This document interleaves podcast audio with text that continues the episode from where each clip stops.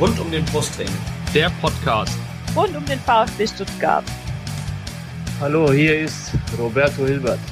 Hallo, hier ist Peter Reichert. Hallo, hier ist Andi Buck. Ich wünsche euch viel Spaß beim Podcast rund um den Brustring.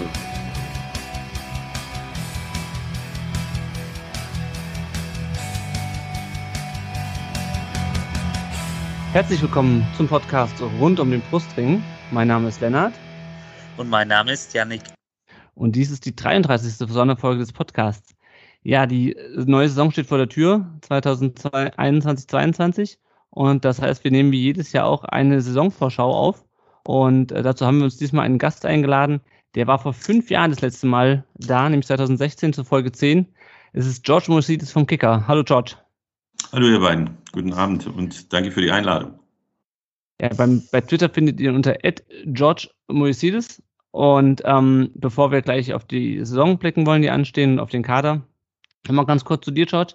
Ähm, wie geht's dir und äh, wie war es in, in Österreich? Du warst ja im Trainingslager. Also es, es geht mir gut. Ich meine, in, den heutigen, äh, in der heutigen Zeit mit dem ganzen Virus äh, muss man froh sein, wenn man gesund und munter ist. Und wir haben, wir, also die ganze Familie und ich, haben es gut überstanden, sind gut durchgekommen, sind jetzt alle geimpft. Also ein kleines bisschen entspannter, alles gut. Und äh, ansonsten, äh, wie gesagt, wir freuen uns im Endeffekt auf die neue Saison, die ja jetzt eigentlich schon nächste Woche beginnt. Und äh, da war ich auch im, im Trainingslager jetzt vor einer Woche. Da war es, wie soll ich es nennen, im Endeffekt war es ein, ein Trainingslager ohne, ohne, ohne jetzt außergewöhnliche äh, Dinge. Also ich habe ja schon mittlerweile, weiß ich nicht, pro Jahr im Schnitt wahrscheinlich zwei erlebt. Also von daher war es eigentlich ein ganz normales, angenehmes, freundliches, gut zu bearbeitendes Trainingslager. Sehr schön, sehr schön. Ja, wir haben natürlich, ähm, weil du bist, ich habe deinen Twitter-Handle gerade genannt, aber ich glaube, die meisten Leute, äh, die auf Twitter unterwegs sind, die, die kenne ich schon ganz gut. äh, wir haben ein paar Fragen direkt an dich bekommen zu deiner mhm. Arbeit als Journalist. Die würde ich mhm. mal vorne dran packen gerade. Äh, du hast gerade schon Thema Corona angesprochen. Ähm, der Ed Brezelbaum fragt, äh, hat die digitale Pressekonferenz, die es ja nun seit anderthalb Jahren gibt, hat die Vorteile oder Nachteile für euch? Und äh, wie kommst du an Spielergerüchte? Telefonierst du einfach Leute im Ausland ab, äh, ob es News gibt oder äh, wie machst du das? Vielleicht kannst du da kurz was zu sagen. Jetzt muss ich schon, schon die erste Frage und schon die Geheimnisse verraten oder was? Nein, also für mich persönlich, der ja nicht in, in, in Stuttgart äh, lebt, sondern von Nürnberg aus alles macht, ist, sind natürlich diese Videokonferenzen doch eine Hilfe, weil da kann ich mir doch einiges an Kilometern und einige Stunden auf der Autobahn äh, ersparen. Also von daher finde ich das äh, durchaus angenehm. Ähm, natürlich vermissen wir diese, dieses ganze Drumherum, so diese, diese äh, Mixzone zum Beispiel, oder dass man eben die Leute doch in der, in der PK mal den Leuten gegenüber sitzt. Äh, aber diese Videokonferenzen haben, wie gesagt, also wenn es normale normale Termine sind, und davon meine ich wirklich so Spieltagskonferenz, äh, dann hat es schon einen Vorteil. Also ich kann ein Beispiel nennen, dass wenn die PK um 11.30 Uhr ist, fahre ich hier, sage ich mal, um 8 Uhr los, damit ich auch wirklich pünktlich durchkomme, weil wir wissen ja, wie die Straßen rund um Stuttgart sind. Mhm. Äh, und dann bin ich da, dann ist die PK, dann schreibe ich danach noch und fahre dann wieder zurück und im Endeffekt bin ich für, weiß ich nicht, vielleicht zweieinhalb Stunden Arbeit je nachdem, was da im Endeffekt rüberkommt. Manchmal ist es sogar weniger. Äh, bin ich aber zumindest mal sechs oder vielleicht auch sieben Stunden auf der, auf der Straße. Also ja. da hat das schon Vorteile. Und ähm, ansonsten vom, vom Arbeiten, im, da hat sich nicht viel geändert. Ich meine, die Zeiten haben sich insgesamt geändert zur Anfangszeit. Also in, in meiner Anfangszeit, das habe ich, glaube ich, beim letzten Mal schon erzählt, war es halt wirklich so, dass du Anfang der Saison äh, von der Pressestelle ein Fax bekommen hast, wo alle Telefonnummern äh, vorhanden waren, die im Endeffekt im sportlichen Bereich äh, relevant waren. Das war also, das ging los vom Präsidenten bis zum äh, Moshi, der ja auch schon so lange dabei ist. Ähm, und das waren damals natürlich keine Handynummern, sondern wirklich äh, Telefonnummern. Also konntest du quasi Leute daheim anrufen. Äh, du konntest in der Kabine anrufen.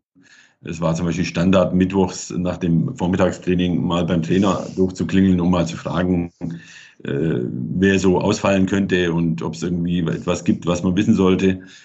Äh, also da hat sich doch sicherlich einiges verändert. Ähm, dafür ist es aber auch so, dass man sagen muss, dass die Pressestelle natürlich, und da muss ich die Pressestelle des VfB zum Beispiel wirklich loben, äh, die im Endeffekt doch sich im Normalfall weitgehend als Partner sieht und mhm. zum Beispiel mit jemandem sprechen will, man die Leute auch ans Telefon bekommt. Und in Sachen Informationen ist es natürlich völlig klar. Also ich bin jetzt nicht aufs, auf, auf Twitter oder irgendwo unterwegs, äh, weil ich irgendwo mir ein Ei draufpelle, zu sagen, guck mal, mir folgen so und so viele Leute. Ich meine, es freut einen, wenn, wenn die Leute wirklich einem so folgen und interessiert sind. Und im Normalfall, also ich muss sagen, so im, im Großen und Ganzen zu 99 Prozent habe ich bis jetzt eigentlich auch weitgehend positive Ergebnisse, äh, Erlebnisse gehabt. Äh, dann ist das auch was Schönes. Aber es ist im Endeffekt ist es ein Informationsmedium. Äh, mhm. Das bedeutet, ich habe ganz viele Leute, die mir dann entweder, na, ganz viele sind es nicht mal, aber es gibt immer wieder Leute, die mir dann persönliche Nachrichten mal schicken mit irgendwelchen Links zu irgendwelchen Geschichten, die irgendwo aufpoppen in der Welt. Manchmal aus Quellen, an die ich nicht mal denken würde, mal nachzuschauen. und im Endeffekt ist es so, man, man geht halt einfach jeder Information nach. Das ist so einfach. Und ansonsten, das Arbeiten ist halt wie immer. Ich meine, ich meine, ich mache das ja nicht seit gestern. Ich habe so viele Leute überall, äh, also egal im Verein, rund um Verein, äh, am Verein, Ex-Leute vom Verein, äh, Kollegen, die irgendwo Leute kennen in, mit diesem Bezug, äh, Kollegen aus, aus dem Ausland äh, und so weiter und so weiter und so weiter. Das, die, die Quellen sind eigentlich völlig wahllos. Die kann man gar nicht zählen im Endeffekt wo immer mal wieder entweder ein Anruf kommt oder eine WhatsApp kommt oder man weiß, man hört irgendwas, was ich ja vorhin erzählt habe, man liest irgendwo etwas, man schnappt was auf und dann geht man nach, weil man ja dann weiß, wen könnte ich denn fragen, wer könnte denn was wissen äh, und so und, und, und so entwickelt sich das Ganze. Also es ist sicherlich eine, eine etwas veränderte Art der Recherche, aber im Endeffekt ist es, funktioniert das meiste immer noch übers Telefon. Also entweder schriftlich oder eben mündlich, dass man anruft. Mhm. Nur, dass du jetzt keinen Fax mehr bekommst. Ähm, ja. Das ist ein, Fax ist ein ganz guter Hinweis. Der Ed Kurani sei Oma hat gefragt, wie lange berichtet George schon für den Kicker über den VfB? Ich glaube schon, als ich noch ein Kind war, stand schon sein Name unter den Artikeln. Jetzt können wir vielleicht erraten, wie alt Ed Kurani sei Oma ist, wenn du mir sagst, wie lange du schon über den VfB berichtest. Ja, ihr könnt ja auch mal raten, wie alt ich bin. Das ist wahrscheinlich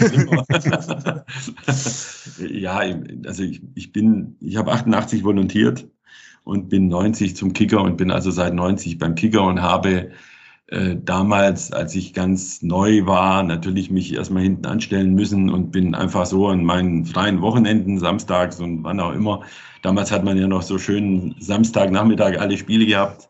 Mhm. Äh, bin ich halt mit und habe den Kollegen einfach geholfen äh, und habe Stimmen gesammelt, wie es bei uns immer so im Jargon heißt. Äh, und bin dann irgendwann mal da reingewachsen. War im Endeffekt die Saison darauf, so ab 91, 92.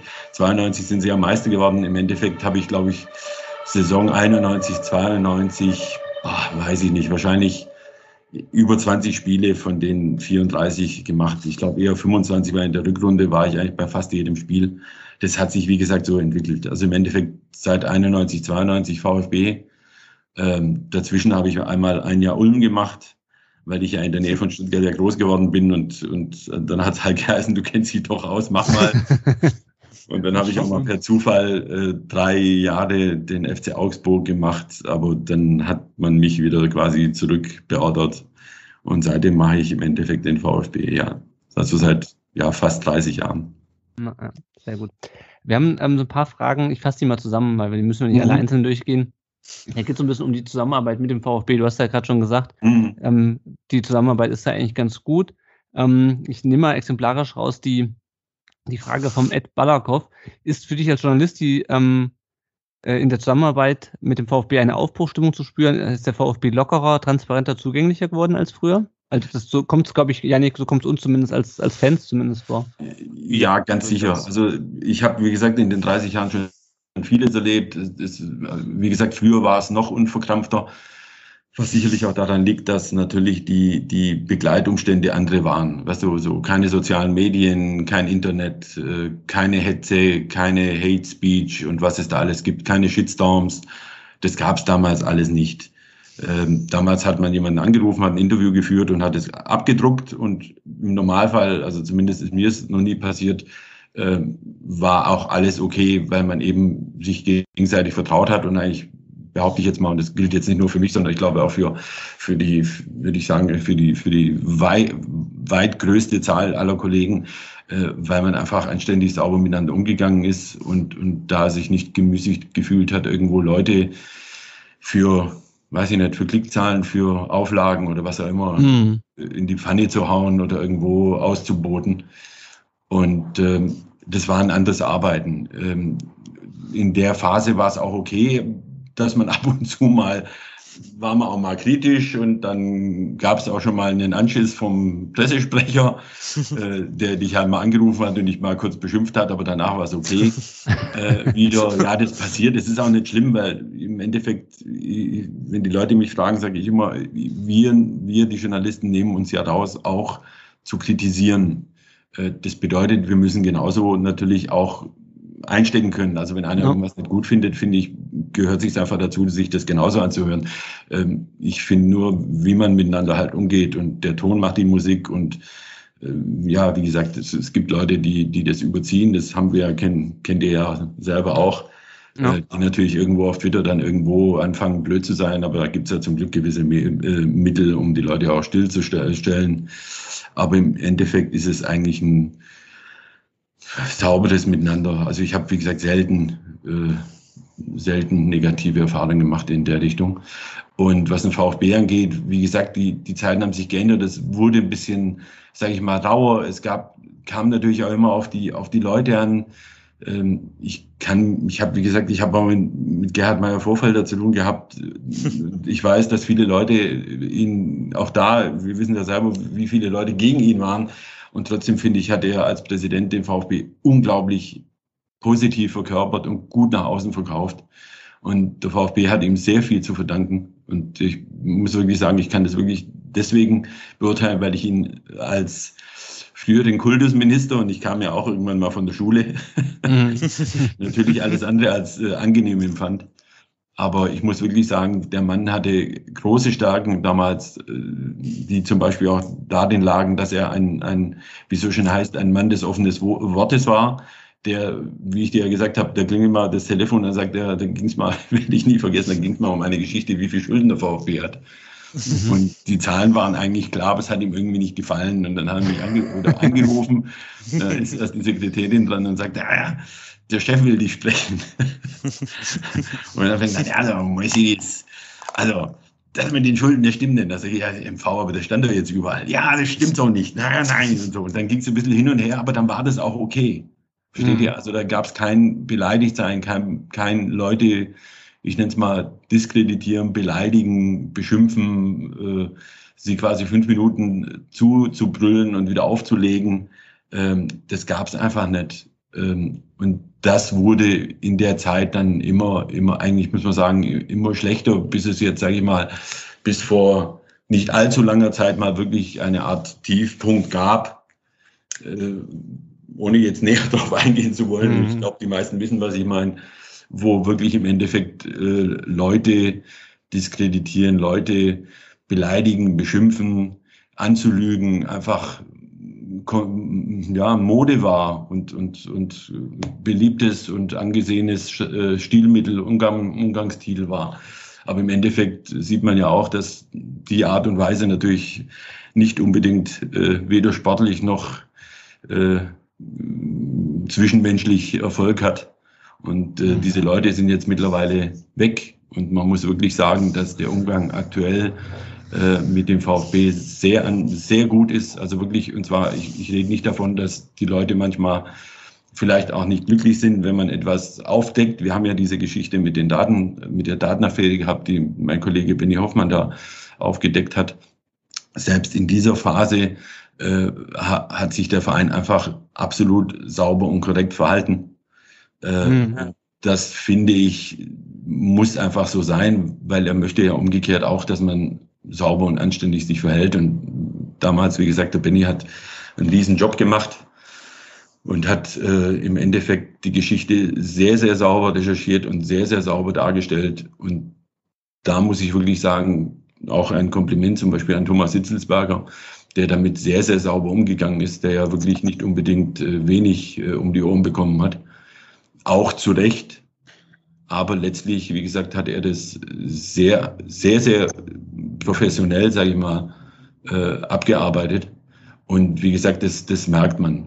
Also ich mhm. kann, wie gesagt, aktuell nur sagen, dass es ein, ein sehr angenehmes, sehr gutes Zusammenarbeiten ist. Äh, was vielleicht der eine oder andere natürlich jetzt denkt, oh, quasi die, der VfB hat die Medien in der Tasche. Das ist bei weitem nicht so, aber es ist einfach ein, ein, ein sauberes, anständiges Miteinander. Und ich kann jetzt aktuell über die aktuelle Pressestelle eigentlich wirklich momentan nur, äh, nur Gutes erzählen. Und im Endeffekt der Tobias Herbert, der jetzt äh, auch, der schon länger oder schon lange äh, Pressesprecher ist, äh, den nehme ich aus der Kritik von vorhin zum Beispiel komplett raus. Der hat sich auch in diesen Phasen äh, sehr, sehr sauber und anständig verhalten, sehr professionell verhalten. Wie gesagt, da gab es andere Leute, die äh, ja ihr Eigenleben geführt haben, was ihnen irgendwann mal, wie soll man es nennen, äh, um die Ohren geflogen ist. Ja, ja. damit hast du eigentlich schon die perfekte Überleitung. Ich habe es gehört. Ja. damit hast du schon die perfekte Überleitung geschaffen. Mhm. Ähm, zum, äh, zum Rückblick auf die Sommerpause, auf die wir ganz kurz blicken wollen. Ganz kurz noch zum Benny. Äh, der hat, bringt jetzt auch bald ein Buch raus, mhm. ähm, wie man äh, schon sehen konnte beim Verlag Die Werkstatt. Mhm. Äh, also auch da, auch da bin ich sehr gespannt drauf. Dreht sich auch um das Thema. Ja. Gut, dann ganz kurz Mitgliederversammlung am 18.06. Da haben wir eine kurze Frage an dich. Ähm, ich fasse es zusammen. Denkst du, jetzt ist erstmal Ruhe? Oder kommt da noch was? Oder sollten wir das lieber Benny fragen? Also ich,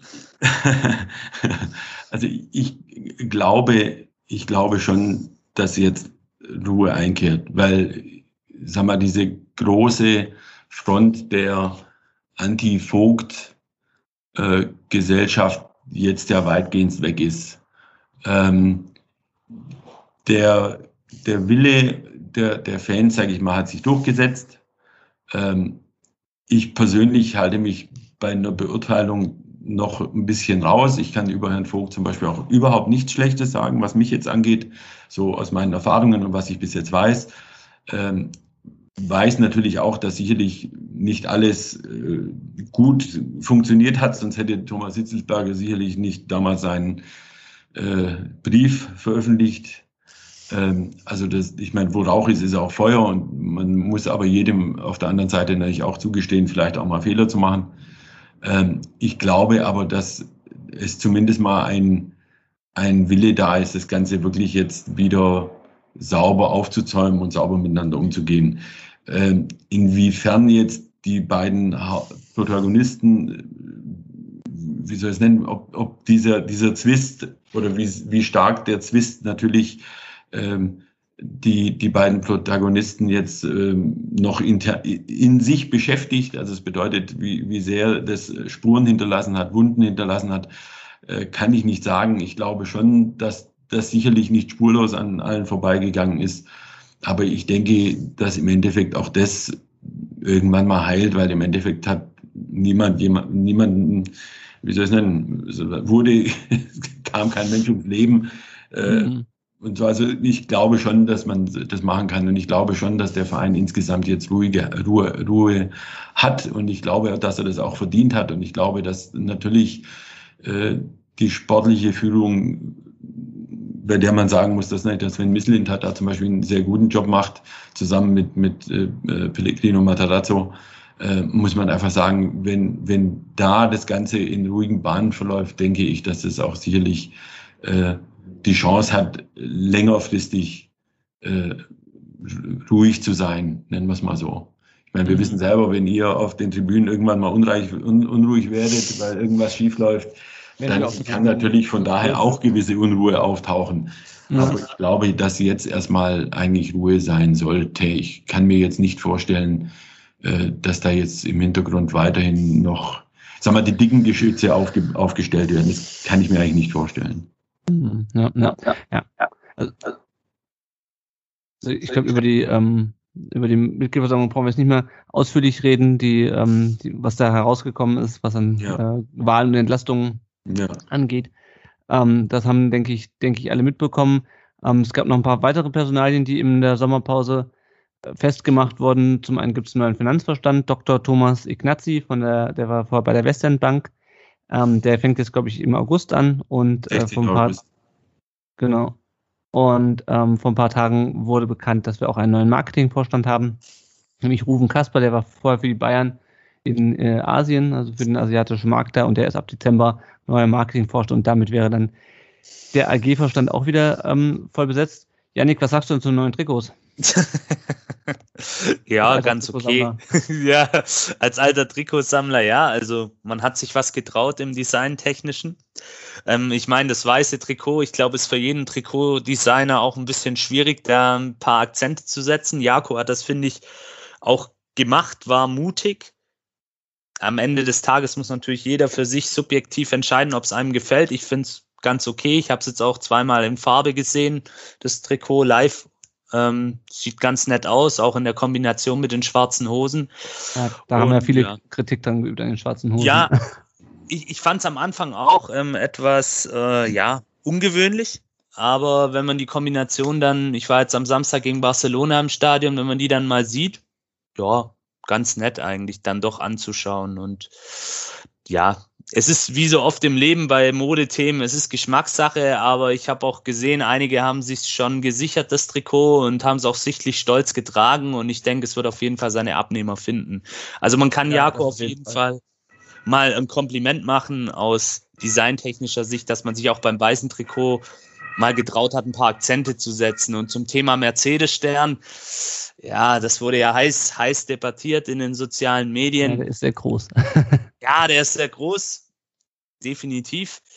Ähm, aber mich persönlich, aber das ist jetzt nur meine eigene exklusive Meinung, mich stört er nicht. Ich finde es ganz nett. Es soll ja so eine Hommage auch an die gute alte Zeit sein, wo, wo das Sponsorenlogo ja auch immer so ein bisschen mittig war und auch so etwas in den Vordergrund gerückt ist. Ich glaube, so an die Dort alte Anfang, Anfangstage. ja, genau, richtig. So diese, die alten Südmilch-Trikots. Ähm, ja. Wenn wir, wenn wir in dem Trikot dann auch eine schöne, gute, solide Saison spielen, denke ich, wird es auch den einen oder anderen, der es vielleicht kritisch sieht, dazu bewegen, es sich doch zu sichern. Also Ja. alles in allem. Das Wichtigste ist drauf, der Brustring, unsere Farben, das Wappen. Das, das glaube ich zum Beispiel auch. Also ich glaube, dass der Stern, das ist, glaube ich, so eine Art, an dem arbeit, arbeitet, man, arbeitet man sich natürlich gerne aktuell auch ein Ja. bisschen ab. Äh, aber ich glaube grundsätzlich, also das komplett weiße Trikot finde ich wirklich gelungen, absolut. Geht mir zum Beispiel auch so. Äh, und ich muss wirklich sagen, äh, die anfängliche Kritik habe ich jetzt nicht groß verstanden. Da hat man meiner Meinung nach klang da ganz deutlich durch, dass man halt einfach mit gewissen Entwicklungen, äh, was die AG angeht, äh, nicht Richtig. Form geht und deswegen natürlich so reagiert hat. Und ich erinnere, also ich bin, um ganz ehrlich zu sein, ich mag lieber den Stand da vorne so drauf, größer, Ja. als wenn ich da irgendeinen komischen Schriftzug habe, der über die komplette Seite geht. Also Und ich, ich möchte auch noch was sagen. Ähm, Mercedes ist ja auch ein Sponsor. Ich kann mich an Zeiten erinnern, da hat man beim VfB immer gefordert, man will jemanden aus der Region. Ich weiß, Mercedes kann man durchaus kritisch sehen. Keine Frage, aber es ist definitiv ein Unternehmen, was die Region ja auch geprägt hat, wo auch viele Fans unter anderem Arbeit, arbeiten und wo auch zum Wohlstand dieser Region mitgeführt hat. Also ich finde es eigentlich, ja, aber ich bin auch selber Mercedes-Fahrer, vielleicht sehe ich das auch dann so, so ein bisschen parteiisch, aber ja. Also man sollte sich mal fragen, gibt es denn, gibt's denn große, große Weltfirmen, die nicht kritisch gesehen werden? Das Ja. ist mal die nächste Frage. richtig, Äh, Und ich richtig. glaube, äh, mit der Metzgerei Müller, die in Bad Cannstatt ist, wirst du wahrscheinlich Bundesliga spielen können. richtig Ohne genau. jetzt vielleicht eine mögliche Metzgerei Müller beleidigen zu Aber ich glaube, das sollte man sich natürlich auch mal äh, vor Augen führen. Ich wäre gespannt, wenn da jetzt plötzlich äh, jemand kommen würde und sagen würde, ich biete euch die Kohle, die eben äh, Daimler oder Mercedes da reinsteckt jedes Jahr. Äh, und äh, keine Ahnung, äh, und, und, und heiße dann, weiß ich nicht, Google oder Microsoft oder Amazon oder was auch immer, da wird der Aufschlag genauso groß sein. Also ich glaube, Ja. man sollte da auch ein bisschen überlegen, wie, äh, wie soll ich es nennen, ähm, wie die Alternativen wären. Weißt du, so einfach ist das nämlich nicht immer. Ich kann mich erinnern, zum Beispiel eine lustige Geschichte war, als damals das, was für ein Steil los war, als eben Wiesenhof plötzlich in, in Bremen eingestiegen ist. Dann ging es ja. darum, ob sie quasi auch für die Landwirtschaft werben und die armen Hühner und Dingsbums. Also allen recht machen wirst du es nicht. Und deswegen glaube ich, äh, dass das eigentlich eine durchaus gelungene Kombination so ist. Weiterhin. Richtig. Ja, so sehe ich das Gut. auch. Gut. Dann belassen wir es dabei. Und ich bin nicht Mercedes-Fahrer, nur mal Bevor der jetzt jemand kommt. Dann belassen wir es dabei, bevor wir deine eigene Podcast-Folge ähm, ja, genau, richtig. aufnehmen. Ja, ja. ja. Ähm, ansonsten war natürlich noch die Europameisterschaft. Kann man auch lang und breit drüber diskutieren. Sascha Glajcic äh, war dabei, genauso wie Darko Schulinov. Äh, und noch in eigener Sache, falls ihr es noch nicht gehört habt, wir haben eine Folge zum Thema Vielfalt aufzumachen, natürlich auch im Kontext des EM-Spiels Deutschland-Ungarn in München. Wenn ihr die noch nicht gehört habt, dann schaut da mal rein. So, jetzt aber starten wir in die Saisonvorbereitung.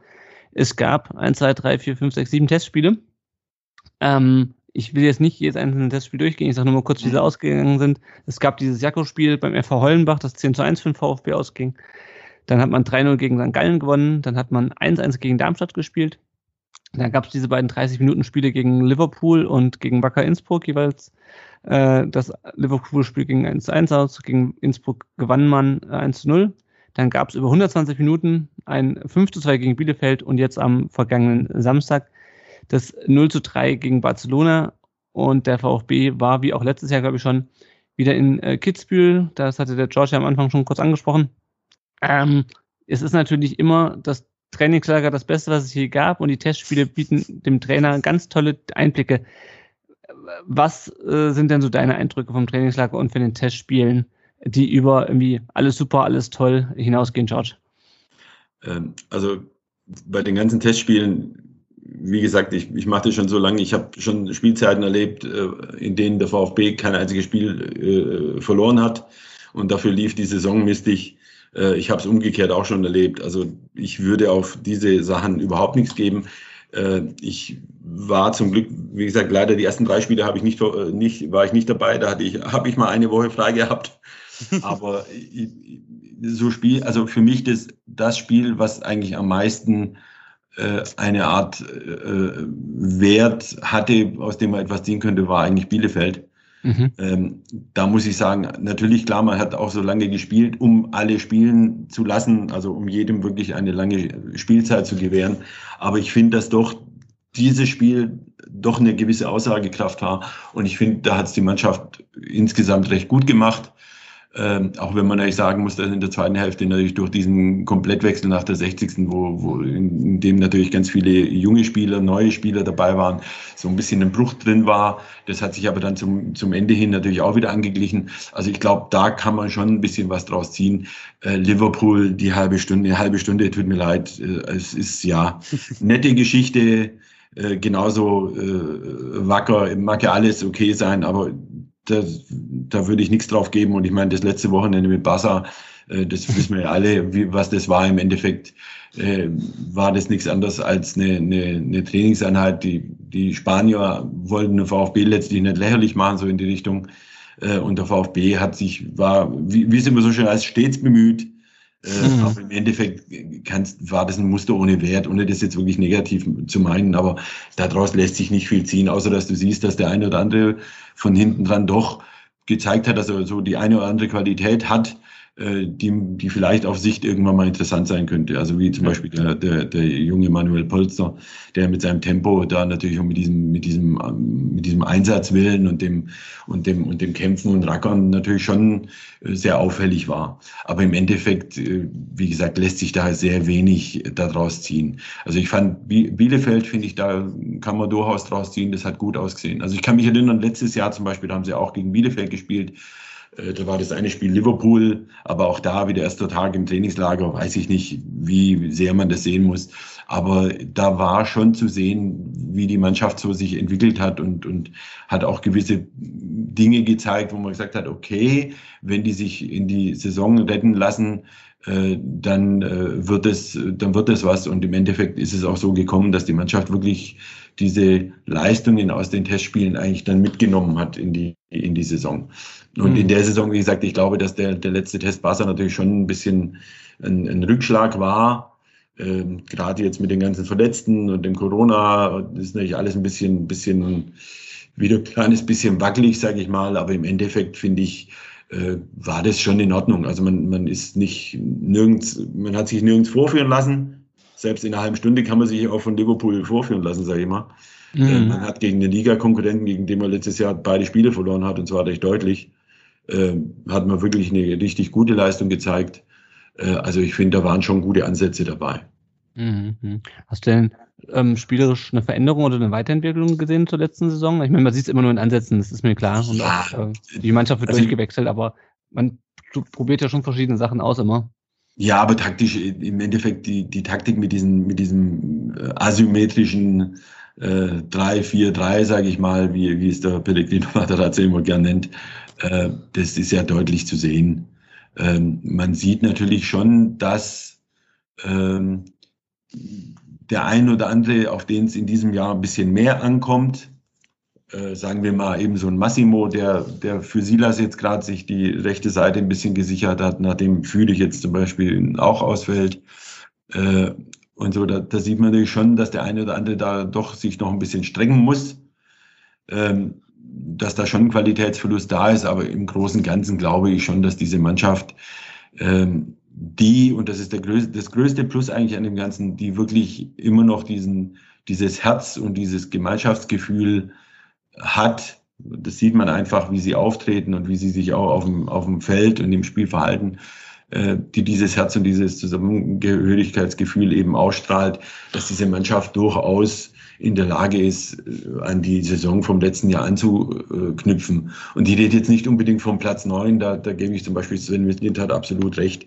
Ich glaube, wenn du am Ende äh, sage ich mal, jetzt 10., 11. oder 12. was ist es genauso gut. Äh, wichtig wird sein, sich einfach unten fernzuhalten, wie im letzten Jahr auch, damit man halt eine ruhige, äh, konstante Saison hat, in dem eben die jungen Spieler sich halt auch zeigen, bewähren und entwickeln können ja, indem mhm. du halt nicht äh, Spiele hast, die quasi jede, jede Woche irgendwie um, um rutschen wir jetzt auf den Abstiegsplatz oder nicht und oh, wenn wir hier verlieren, dann, sondern wo du einfach weißt, okay, ist vielleicht nicht alles Gold, was glänzt, aber die Jungs können einfach mal ein bisschen äh, freier aufspielen. Und ich glaube, das, das traue ich der Mannschaft schon zu.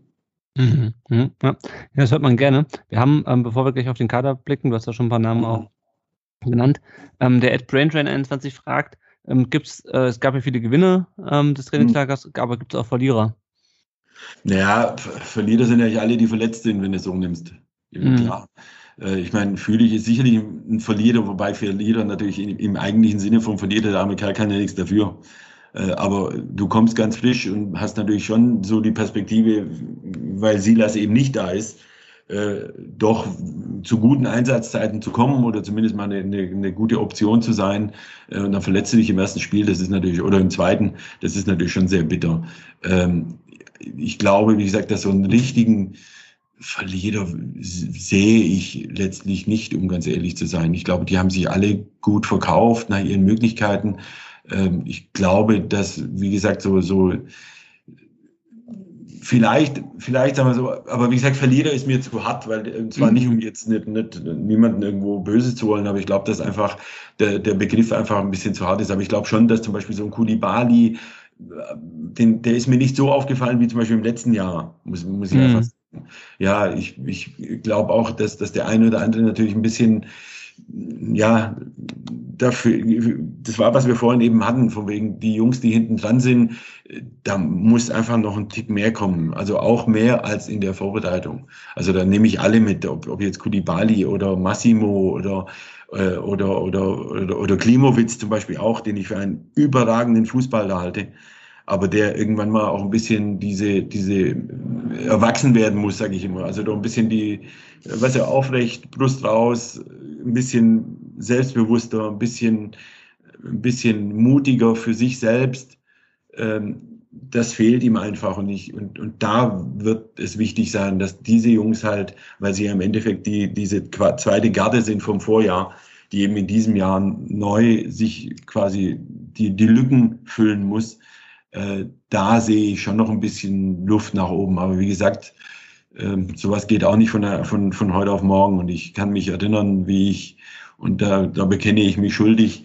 Ähm, ich habe auch von Gonzales und Silas nicht erwartet, dass sie so einen Sprung machen, wie es letztes Jahr war. Mhm. Bin ich ganz, ganz ehrlich. Also für mich war, waren die beiden, also war eben Silas zu verspielt. Also auch da das gleiche äh, Argument, äh, ein, ein Jugendfußballer. Ich habe bei Kulibali Zweifel gehabt, ob er, ob er für diesen Sprung zum, zum richtigen, erwachsenen Profifußball, ob, ob ihm das reicht. Aber er hat natürlich körperlich enorm zugelegt, das merkst du auch.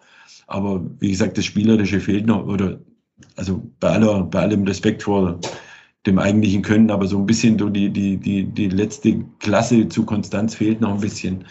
Ähm, bei Massimo das Gleiche, da, da gibt es noch zu, zu, zu große Ausschläge nach oben und unten. Aber ich glaube schon, diese Jungs sind gefordert, die können es eigentlich auch. Und ich, deswegen meinte ich auch, was ich vorhin eben gesagt habe, wenn es der Mannschaft gelingt, sich unten fernzuhalten und eben diese Jungs nicht mit dem Druck auf das, aufs Feld gehen, ähm, wir müssen heute unbedingt was reißen, weil sonst dann könnte ich mir gut vorstellen, dass die auch so, ein, so einen Schritt machen äh, können. Wobei ich das, wie gesagt, am meisten vom Fußballerischen gibt es für mich eigentlich bei Klimowitz keinen Zweifel. Da geht es wirklich darum, wie er diese, wie soll ich es nennen, diese, dieses Selbstbewusstsein mhm. für sich findet und festhält und wie er damit umgeht. Weil das fehlt dem Jungen natürlich schon. Naja, und hängt bei Klimowitz, glaube ich, auch ein bisschen an, an Erfolgserlebnissen. Ich glaube, dem wäre auch die, in der letzten Saison schon mehr gelungen, wenn er ab und zu mal das Tor auch wirklich Sicher. hätte. Sicher auch, aber man hat auch gemerkt, dass er, dass er einfach, das hast du auch im Trainingslager teilweise gesehen, weißt du, diese, diese, die Körpersprache passt halt manchmal noch nicht, weißt du, so mhm. sehr schnell, weißt du, der, der nimmt manchmal den Ball an, dreht sich und geht ins Tempo, wo du sagst, wow, und dann ist er aber wirklich so, dass er in der Hektik den Ball irgendwo in die, verzeih mir, irgendwo zwischen die Schnittstelle passt, irgendwo ins, ins Niemandsland. Mm. Und dann siehst du gleich, wie der so richtig in sich zusammenfällt. Mm. Das hat mhm. nicht nur mit, mit, mit dem Tor oder so zu tun, sondern das ist, glaube ich, so eine, ja, das ist, ich glaube, weiß ich nicht, ob er vielleicht zu viel von sich erwartet oder so, vielleicht einfach auch zu ungeduldig ist immer noch oder so, ich weiß es nicht, aber ich glaube, dass er zum Beispiel schon in, in Pellegrino Matarazzo einen Trainer hat, der ihm doch sehr, sehr viel Rückendeckung gibt. Ähm, und da hoffe ich mir eigentlich schon, dass da mal so der Knoten platzt. Weil es war ja, wie mhm. gesagt, bei Silas war es ja so ähnlich. Weißt du, wenn der hier mit seinen 25 Übersteigern am Ende den Ball aus zwei Metern am, am drei Meter am, Gegen, äh, am, am Mitspieler daneben gespielt hat, äh, dann war das ja genauso zum Harte raufen. Aber der hat witzigerweise irgendwann mal diesen, da hat es irgendwo diesen, dieses Klick gemacht und dann lief das Ganze. Und bei Gonzales war es das Gleiche, wenn du gesehen hast, was der teilweise schon verschenkt hat. Und lassen wir mal die, die, die berühmte Geschichte von Union Berlin mal weg. Äh, das war ja zum, zum, das war ja haarsträubend. Und plötzlich war da ein ganz anderer Spieler da. Mhm. Das traue ich den Jungs. Sag mal, ich will es ihnen nicht absprechen und dem einen oder anderen traue ich es noch mehr zu, wie gesagt, wie bei, bei Klimowitz zum Beispiel. Ja, ja. Gut, dann würde ich sagen, dann blicken wir doch mal gerade auf den Kader.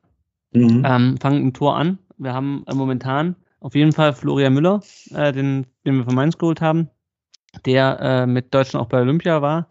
Äh, aber am gestrigen Montag, also wir nehmen jetzt am Dienstag, den 3.8. auf, am gestrigen Montag ist er wieder ins, ins Training eingestiegen oder zumindest in mhm. Stuttgart ähm, gelandet. Fabi, Fabi Bretlo ist weiterhin im Kader, der äh, ihn, glaube ich, in der Zwischenzeit auch gut vertreten hat. Ähm, Gregor Kobel ist zu Dortmund gewechselt, das haben wir, glaube ich, alle mitbekommen. Und dann etwas überraschend noch äh, Jens Kral äh, zur, zur Eintracht gewechselt. Es stellt sich natürlich so ein bisschen die Frage, wer ist denn jetzt eigentlich dritter Keeper? Oder haben wir überhaupt einen dritten Keeper? Ähm, ich habe so wenig verfolgt, dass ich erst, ich weiß gar nicht, wo ich, in welchem Podcast ich, ich gehört habe, ich glaube, bei den, deinen Kollegen äh, von der Stuttgarter Zeitung, Florian Schock, ähm, war, glaube ich, mit im Trainingslager und Sebastian Hornung auch. Den oh. Hornung äh, kennt man. Ähm, Kicker lesen dabei gewesen, wenn ich dich unterbrechen darf. Das habe ich auch schon online auch schon geschrieben. ja, ich habe es natürlich auch bei dir gelesen. Aber weißt du, ob es eine Festlegung, Festlegung gibt jetzt nach dem Abgang von Kral? Ähm, nee, ist einer von den beiden dritter Küper? Gibt es überhaupt einen? Oder? Also es gibt keinen und, und äh, Trainer, der Trainer hat auch ganz klar gesagt, dass, äh, sagen wir so, es gab ein kleines, eine, eine etwas, ja, Verwirrung ist vielleicht zu viel, aber im Endeffekt hat er doch etwas Überraschendes gesagt, äh, weil eben äh, logischerweise Gral war ja dann plötzlich weg, dann Sebastian Hornung war ja dabei, wie im letzten Jahr ja auch schon. Äh, und äh, dann war klar eben, Jens Gral geht, es muss noch einer kommen und dann stand plötzlich eben äh, Florian, ähm, äh, ach Gott. Schock. Oder? Schock.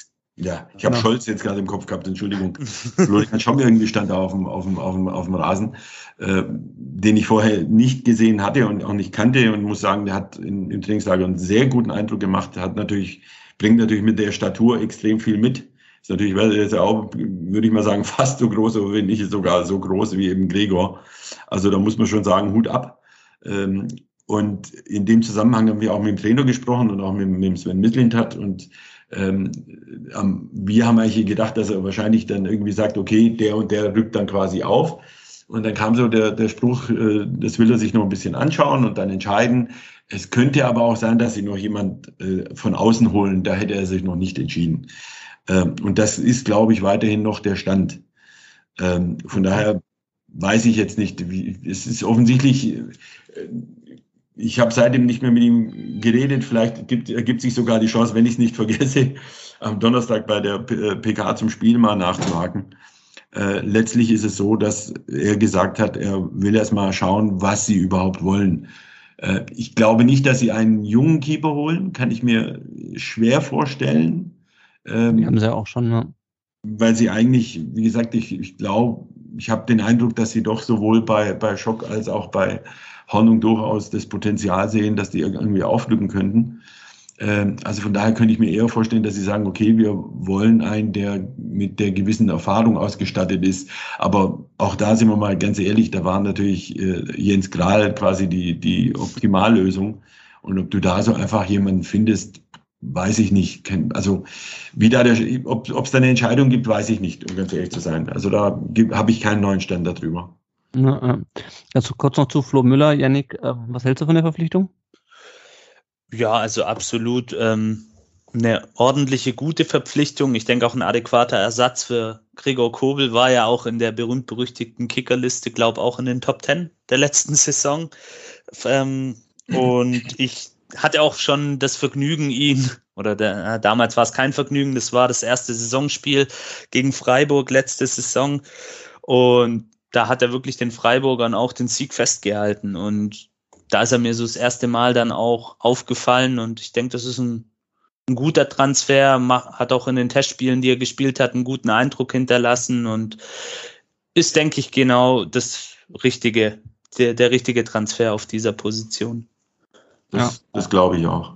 Er hat ja in der letzten Saison 33 Spiele gemacht für die Freiburger und die weitestgehend, auch wenn ich natürlich nicht jedes Spiel jetzt immer im Detail gesehen habe, aber was man so gelesen hat und gesehen hat, äh, glaube ich, hat er da eine wirklich richtig gute Saison gespielt. Also ich glaube, dass man sich da zumindest mal nicht äh, verschlechtert hat. Also das, das ist durchaus ein, ein, ein adäquater äh, Nachfolger. Ja, ja, ja, so sehe ich das auch. Ich hatte ja damals auch einen Artikel zu ihm geschrieben bei uns auf dem Blog. Also das ja. ist schon, glaube ich, die beste Alternative zu Gregor Kobel, die man, auch, ja. ähm, die man verpflichten konnte in unserer Situation. Gut, dann gucken wir mal auf die Abwehr. Ähm, Konstantinos Mafropanos wurde erneut von Arsenal ausgeliehen, mhm. diesmal mit Kaufoption. Waldemar Anton ist äh, weiterhin da. Marc Oliver Kempf ist noch da. Sein Vertrag läuft ja nächstes Jahr aus. Ähm, George, meinst du, der wechselt noch? Hast du da äh, Insider-Informationen, die du exklusiv bei uns im Podcast teilen willst? Oder was ist deine Einschätzung ganz allgemein? Ähm, du, nimm, du, nimmst es jetzt auf und strahlst es sowieso später aus. Also es wird nicht mehr exklusiv sein, wenn sie es werde. Äh, nein, nein äh, ich glaube, ich, ich glaube, dass also bis, bis, bis wirklich Ende August glaube ich schon, dass gerade, es gibt im Endeffekt sind es ja vier Personalien, ansonsten müsste schon eine große Überraschung bei irgendwas passieren. Im Endeffekt reden wir über vier Leute. Es geht ja einmal um Sascha Kalajdzic, äh, es geht um, um Marc-Oliver Kempf, es geht um Philipp Clement und um Erik Tommy, äh, mhm. die noch gehen könnten. Ähm, bei, machen wir mal die einfachen, bei Sascha weiß ich, dass da weiterhin Gedankenspiele da sind, aber die großen Player eigentlich im Endeffekt noch nicht richtig auf dem Markt aktiv sind. Ja, mhm. Giroud ist jetzt äh, mal weg, äh, aber so dann da hinten dran, du siehst ja dauernd jetzt Kane, hat er jetzt mittrainiert oder nicht oder steigt jetzt später ein oder nicht, was ist mit Tottenham? Also ich glaube schon, dass sich da noch was bewegt und wie gesagt, das sind ja noch äh, über vier Wochen. Ähm, das gleiche ist bei, bei, bei Marc. Ich glaube, dass sagen wir so, mir wurde gesagt, dass eben das Angebot, das Marc vom VfB gemacht wurde, äh, ihn auf jeden Fall, und das, das hat ja äh, Sven Mislint hat ja auch öffentlich gesagt, äh, ihn zu einem der Topverdiener, wenn nicht sogar zum Topverdiener, weiß ich jetzt nicht mehr genau, wie er es ausgedrückt hat, äh, beim VfB gemacht hätte. Ähm, es ist auch okay, wenn man sowas ablehnt, weil man glaubt, mehr wert zu sein oder woanders mehr zu bekommen.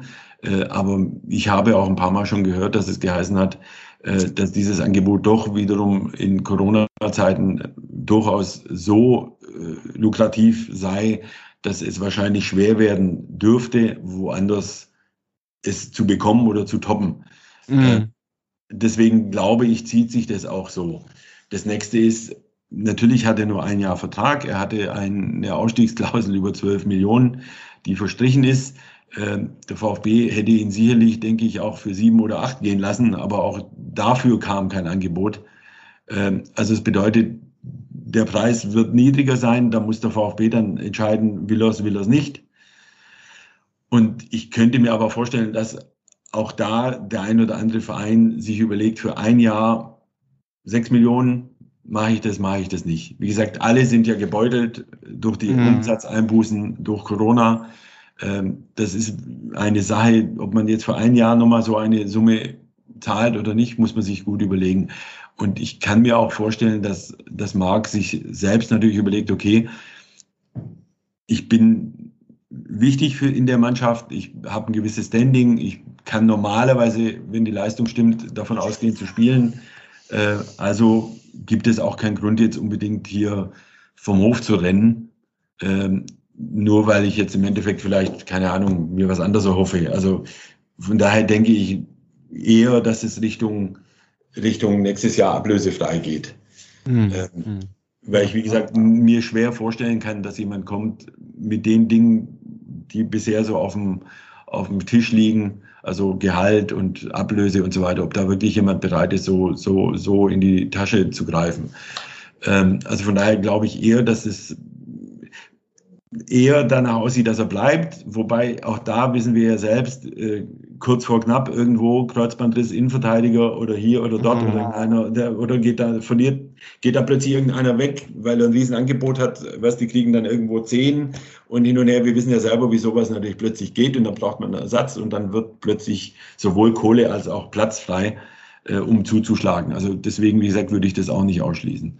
Mhm. Ähm, und dann bei Philipp Clement, wie gesagt, die Kölner wollen sehr gern, aber, haben aber immer noch einen riesigen Kader, der über 30 Leute umfasst offensichtlich.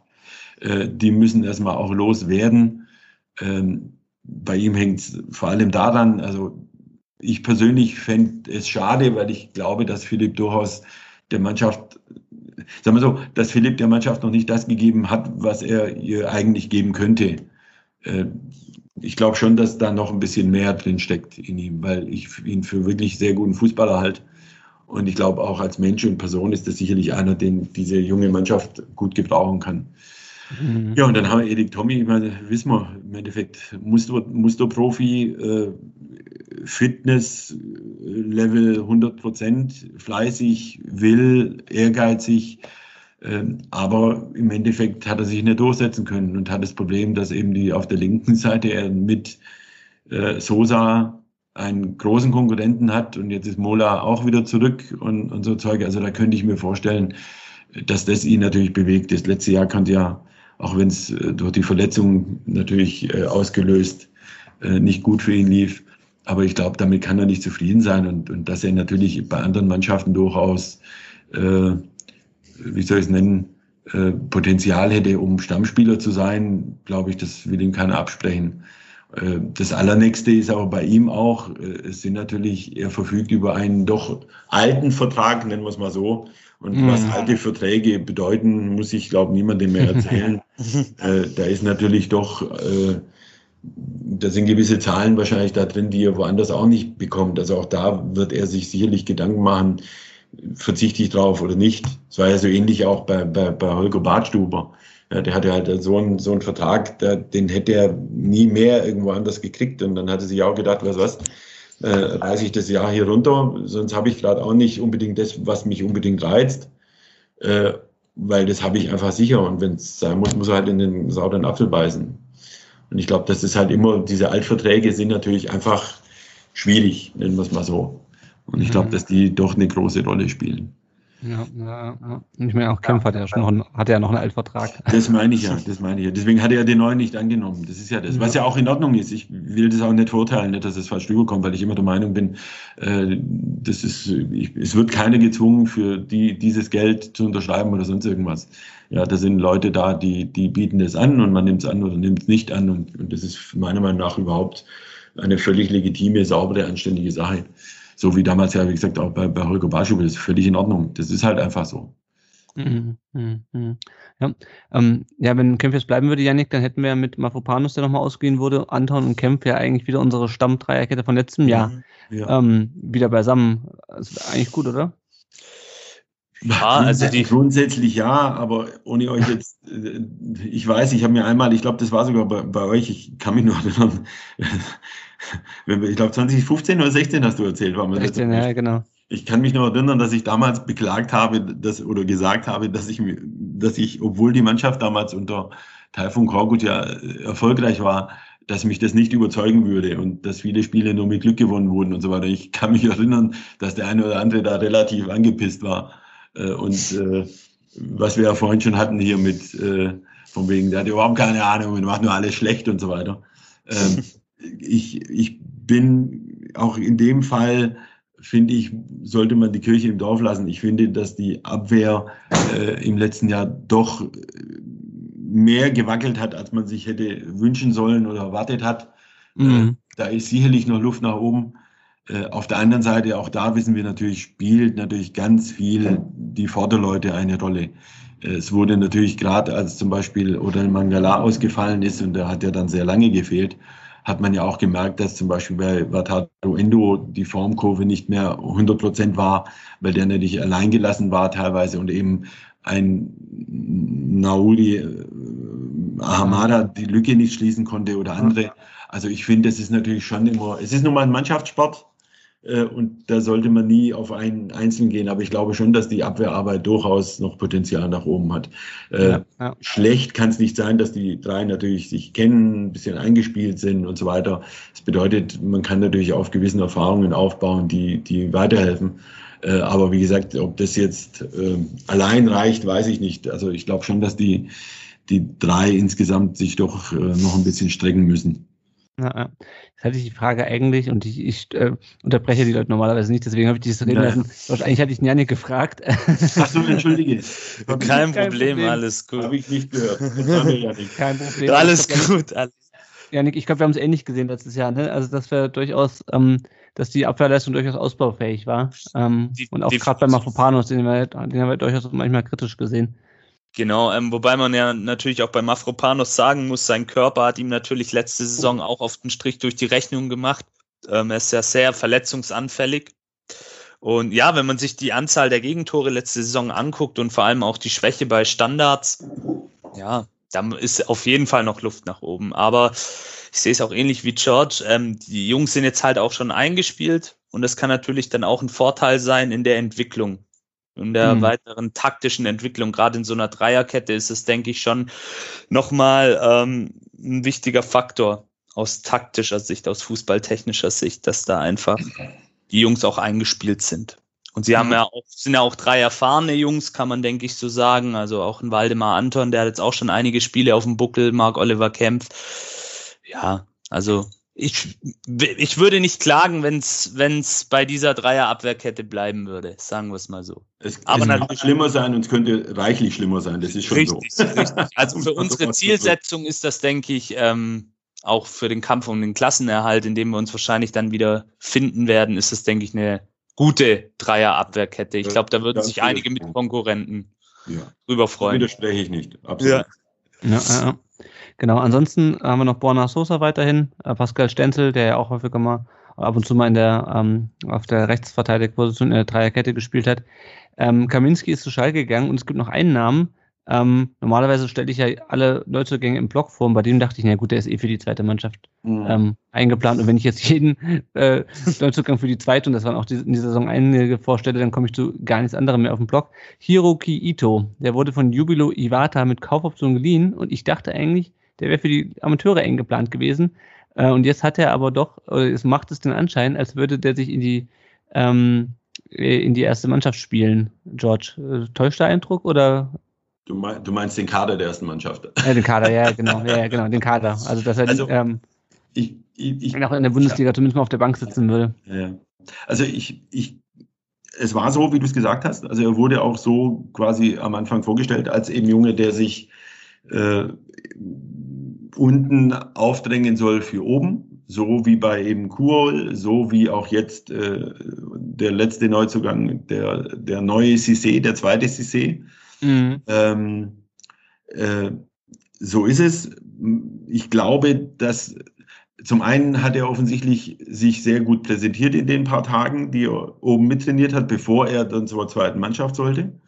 Äh, und zum Zweiten glaube ich, und das ist wirklich etwas, was ich glaube, also nicht, nicht sicher weiß, aber das würde für mich Sinn machen. Äh, du hast ja diese im Endeffekt doch noch ein kleines bisschen offene Personalie Mark Oliver Kempf.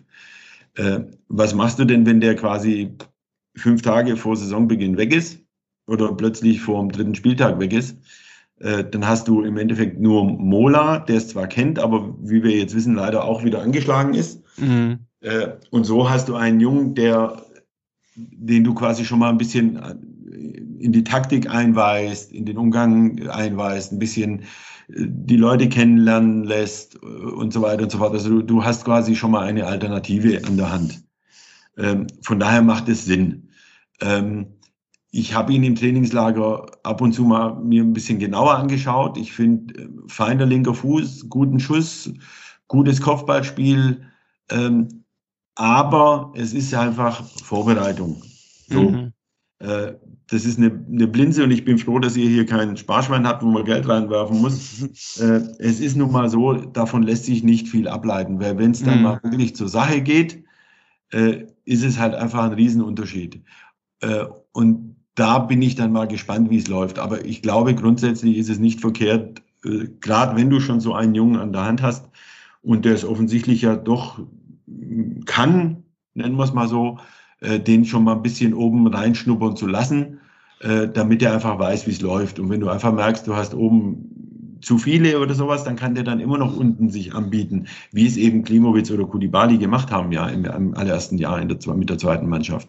Also von daher glaube ich, dass das äh, mit ein Grund sein wird, warum er eben jetzt schon oben ist, äh, dabei ist. Und weil er sich natürlich sicher verdient hat. Also die Leistungen haben absolut gepasst. Also du hast jetzt nicht irgendwie den Eindruck gehabt, oh, guck mal, da ist einer, der ist quasi eine Klasse schlechter oder sowas. Ganz sicherlich nicht. Ja, ja. Und dass er links, Linksfuß ist, schade Linksfuß, halt auch nicht, genau, weil die, davon hast du auch nicht so viele. Genau, das meine ich ja Genau. Ja, ja. Gut, dann ähm, blicken wir mal aufs Mittelfeld. Ähm, wir haben jede Menge Mittelfeldspieler, habe ich gemerkt. Ich habe mal versucht, so ein bisschen einzuteilen und wir werden auch nicht über jeden Einzelnen sprechen. Mhm. Fangen wir an mit Wataru Endo, Yannick. Äh, der ist momentan noch mit Japan bei Olympia, ist, glaube ich, jetzt im Halbfinale. Ja, ähm, heute rausgeflogen gegen Heute Spanien. nicht rausgeflogen, aber spielt noch um Bronze, ist ja schließlich Olympia. Oh, oh, oh, stimmt, ja, klar. Ist aber vor allem noch Kapit äh, ist, ist aber vor allem neuer Kapitän. Ähm, was sagst du zu der Entscheidung, Yannick? Ja, ähm, auf der einen Seite sicherlich aufgrund seiner Leistung, er ist einer der Schlüsselspieler bei uns, so ein bisschen, jetzt zitiere ich mal den Phil Meisel, äh, Maschinenraum des VfB zusammen mhm. mit Orel Mangala. Ähm, absolut wichtig, hat ein gutes Standing in der Mannschaft, was man so hört. Ähm, ich war tatsächlich, ich weiß, ähm, diese Sprachbarriere wurde ja auch oft thematisiert, ähm, wobei er da ja jetzt auch schon auf den sozialen Medien kundgetan hat, dass er fleißig am Deutschlernen ist. Aber ich denke, das ist schon eine gute Wahl. Ähm, ich habe eher zu Waldemar Anton ten tendiert, wenn ich ehrlich bin, aber mit Endo kann ich absolut auch leben, auch in der Position, die er auf dem Feld hat. Ähm, man hat auch schon letzte Saison gemerkt, er dirigiert seine Mitspieler, er ist so ein bisschen der stille Leader auch. Ähm, ja, also jetzt kein Stefan Effenberg aus früheren Jahren, aber das, aber ähm, ja, durchaus eine, eine gute Wahl und ich denke, ähm, Pellegrino Matarazzo wird sich auch schon auch was dabei gedacht haben. Er hat auch alle Spiele absolviert, ich glaube fast alle. Ähm, Und also das eine, wo er gesperrt war, ja. Ja, stimmt, einmal war er gesperrt. Tatsächlich ist mir jetzt gerade auch noch eingefallen, aber absolut. Gute Wahl. Ja, Guter ja, Typ. Ja, ich fand es auch ganz interessant, was Matarazzo dazu gesagt hat, dass er halt irgendwie ähm, Ende würde auch noch anderen Spielern Raum lassen, um auch in diese Führungsrolle ähm, reinzuwachsen. Also Genau. das ist keiner, der irgendwie andere mit seiner, Ja. mit seiner Führungsrolle sozusagen erdrückt. Ähm, Da- Das Fall eine meinte ganz ich auch gerade mit der Brücke zu Stefan Effenberg, weil er ist halt einfach so dieser stille Leader und ein absoluter Teamplayer auch und Ja. sehr angesehen, glaube ich, auch in der Mannschaft. Ja, ja. Wenn wir nochmal schauen, wenn wir noch ein defensives Mittelfeld haben, äh, Aurel Mangala, der leider schon wieder verletzt ist. Niklas Natey, den wir von Sandhausen äh, zurückbekommen haben nach der Laie. Wir haben noch Ahamada, der gerade, glaube ich, auch wieder angeschlagen ist. Luca Mack kann im defensiven Mittelfeld spielen, Clinton Mola, Karasor kann es auch. Ähm, George, wie weit siehst du Jordan Meyer? Wäre der auch schon jemand für den Bundesliga-Kader? Ich, ich bewundere ja die, die, den Optimismus, den viele haben. Ähm, was ich aber auch verstehe, natürlich, klar, so, das ist die Liebe zum Verein und natürlich auch zum Unterbau und junge Wilde und so weiter und so fort. Ähm, ich, ich habe, muss ich ganz ehrlich sagen, beim VfB, glaube ich, seit damals eben die, die wirklich jungen Wilden mit Kedida und wie sie alle hießen. Und ich habe eigentlich alle wilden, äh, jungen Wilden erlebt, also auch die Kuranis und so weiter davor. Ähm, ist es halt nicht einfach. Und ich glaube, dass man, man sieht es auch bei, bei, bei, bei Lee Egloff, äh, dass diese Erwartungen manchmal auch erdrücken können. Mhm. Ähm, ich habe den Jungen gesehen, ich glaube, er bringt sicherlich mit. Man sieht einfach, der, er kann kicken und er kann gut kicken und, und das ist sicherlich einer, der sich durchsetzt, aber auch da ein bisschen Wasser in den Wein. Äh, zwei Kreuzbandrisse, wenn das so stimmt, was ich eben, was man mir so erzählt hat und was ich so mitbekommen habe, äh, ist natürlich schon ein Pfund, der hat ein Jahr lang quasi wenig gespielt oder eben unter Vorbehalt teilweise gespielt und so weiter. Man sollte dem Jungen einfach mal die Zeit geben, komplett gesund zu sein, komplett Vertrauen wieder in den Körper zu kriegen, komplett frei zu sein, was den Kopf angeht. Äh, Ich habe selber zwei kaputte Knie. Ich weiß, was es bedeutet, äh, plötzlich Drehungen zu machen, die, die du zwar immer machst, weil du das einfach im Kopf hast, aber die dein Körper vielleicht nicht machen möchte. Äh, Und, und diese Sachen, und das geht nicht so schnell. Ich glaube, dass es sicherlich einer ist, der eine Perspektive hat. Ähm, Ich, ob der jetzt sofort da durchstartet, weiß ich nicht, wäre mir ein bisschen zu früh. Aber das habe ich kurioserweise auch bei Lee Egloff gesagt, den leider irgendwie sein Körper da ein bisschen verlassen hat. Ähm, Also von daher weiß ich es nicht hundertprozentig. Aber wie gesagt, er hat im Trainingslager einen guten Eindruck gemacht. Und vor allem, ähm, sehr finde ich, was ich ja vorhin auch gesagt habe, ähm, kommt als guter Typ rüber. Und ich Mhm. glaube, das sind so die Dinge, die diese Mannschaft einfach auch braucht. Ja, ja. Aber wenn wir wieder, weil ihr es vorhin auch von Endo hattet, das ist natürlich schon äh, dieses Beispiel, Effenberg ist lustig. Äh, in der heutigen Zeit äh, schaffst du eigentlich, ich wüsste jetzt auf Anhieb, wüsste ich keine Effenbergs als Kapitäne mehr in, in der Liga. Das würde nicht funktionieren. Äh, also wir, wir haben ja erlebt, was es bedeutet, wenn Spieler doch, wie soll ich es nennen, die, die alte Form der Führung übernehmen, wie es ja zum Beispiel eben der Holger Marschuber versucht hat, so ein bisschen mit eher mit, mit Peitsche und klaren Ansagen und so weiter. Äh, Das funktioniert, glaube ich, in der heutigen Zeit nicht mehr so, wie es, wie es vor 20, vor vielleicht oder sogar 30 Jahren war. Das funktioniert einfach heute nicht mehr.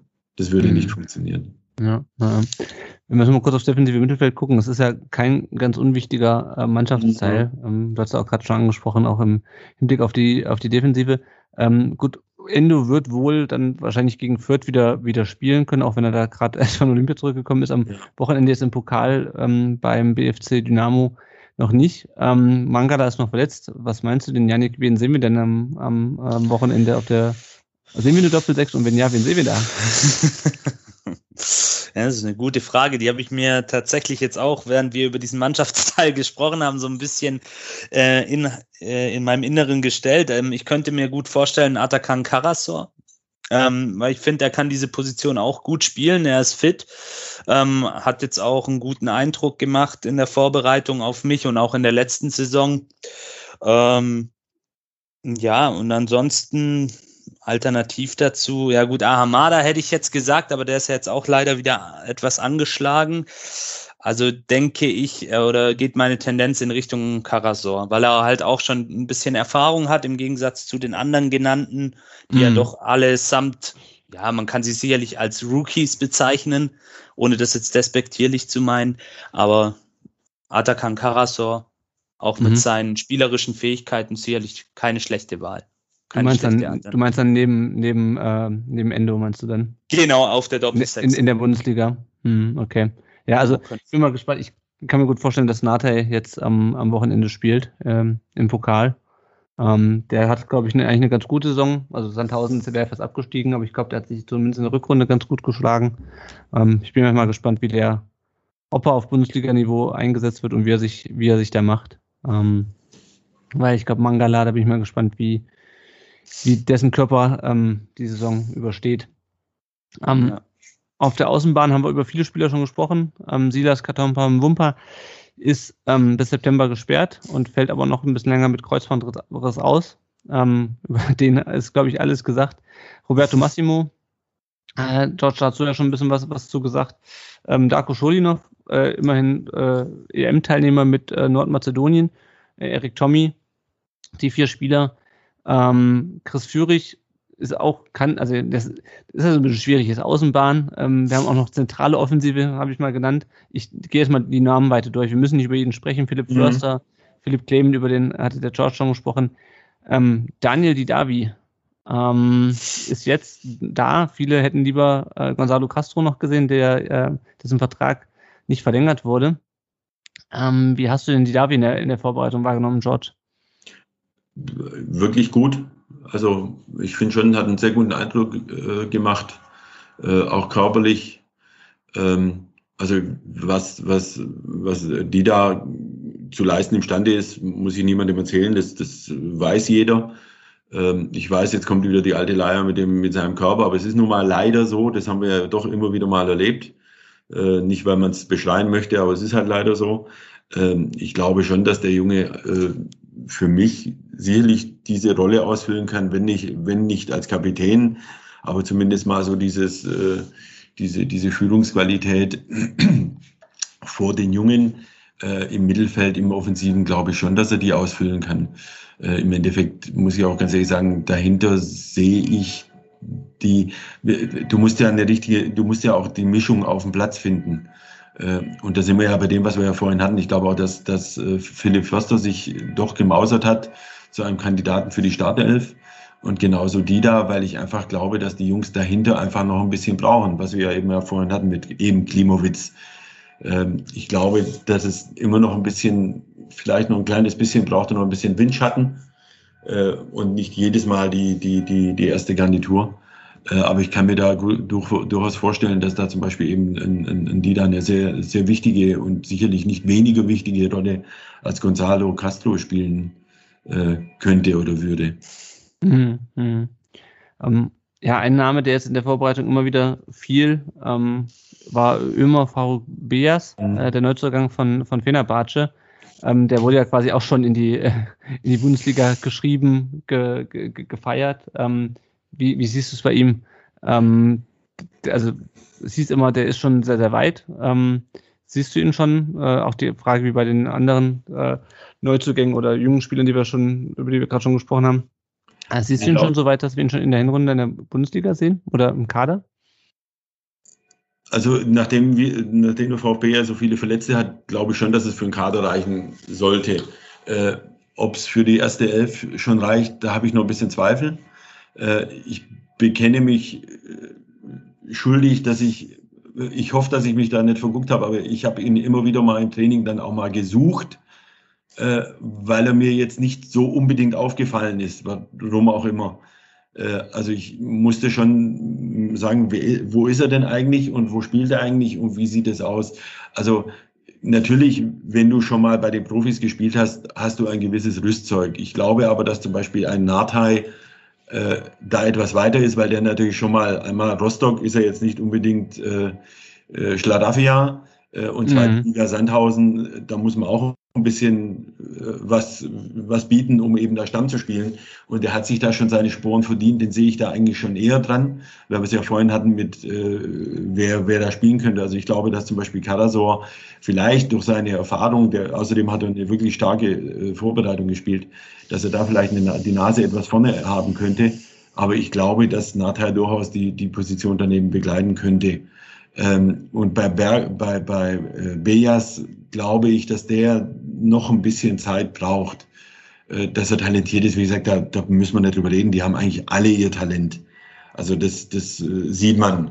Aber wie schon gesagt, Bundesliga ist einfach noch ein, zwei Stufen höher und da weiß ich nicht, wir wissen ja selber, was, dass der VfB ja nicht unbedingt ein, ein 0815-System spielt und auch nicht unbedingt die 0815, 0815 äh, äh, Normalleistung äh, sehen möchte. Also was ja die Stärke war, war ja zum Beispiel sich wirklich 90 Minuten zu verausgaben, sich zu wehren, selbst wenn es 0 zu 3 steht, äh, mhm. äh, nicht nachzugeben, mannschaftlich geschlossen zu sein und so weiter. Und da glaube ich, dass man doch ein kleines bisschen Zeit braucht, um diese Dinge zu verinnerlichen. Ähm, und dann kommt natürlich auch noch dazu ein bisschen, ein bisschen Sprache, ein bisschen die Taktik verstehen, äh, die, die Bundesliga an sich verstehen. Äh, also ich glaube schon, dass da noch, noch ein bisschen, doch noch ein bisschen Zeit äh, vergehen muss, dass er da eine, eine richtig wichtige Rolle spielt. Mhm, mhm, mhm. Machen wir nochmal weiter. Ähm, im, Mittelfeld Momo Sissé, der ist aktuell leicht auch angeschlagen. Nicht nur leicht, glaube ich.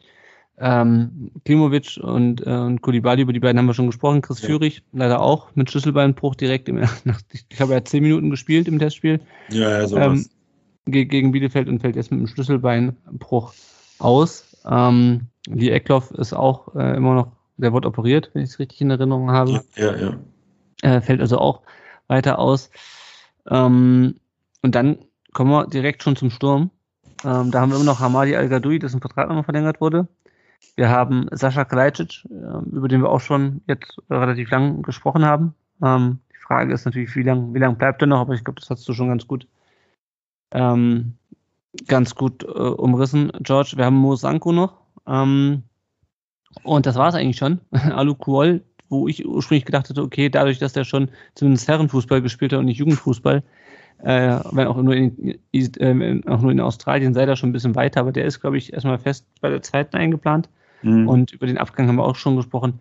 Ähm, Nico Gonzalez. Ist natürlich so ein bisschen die Frage, ähm, wer schießt die Tore außer Sascha Kalajdzic? Janik, was meinst du?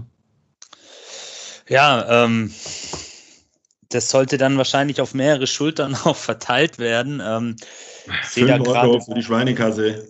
Ja, genau, richtig. Gibt auf jeden Fall einen Teil zu, zur Saisonspende.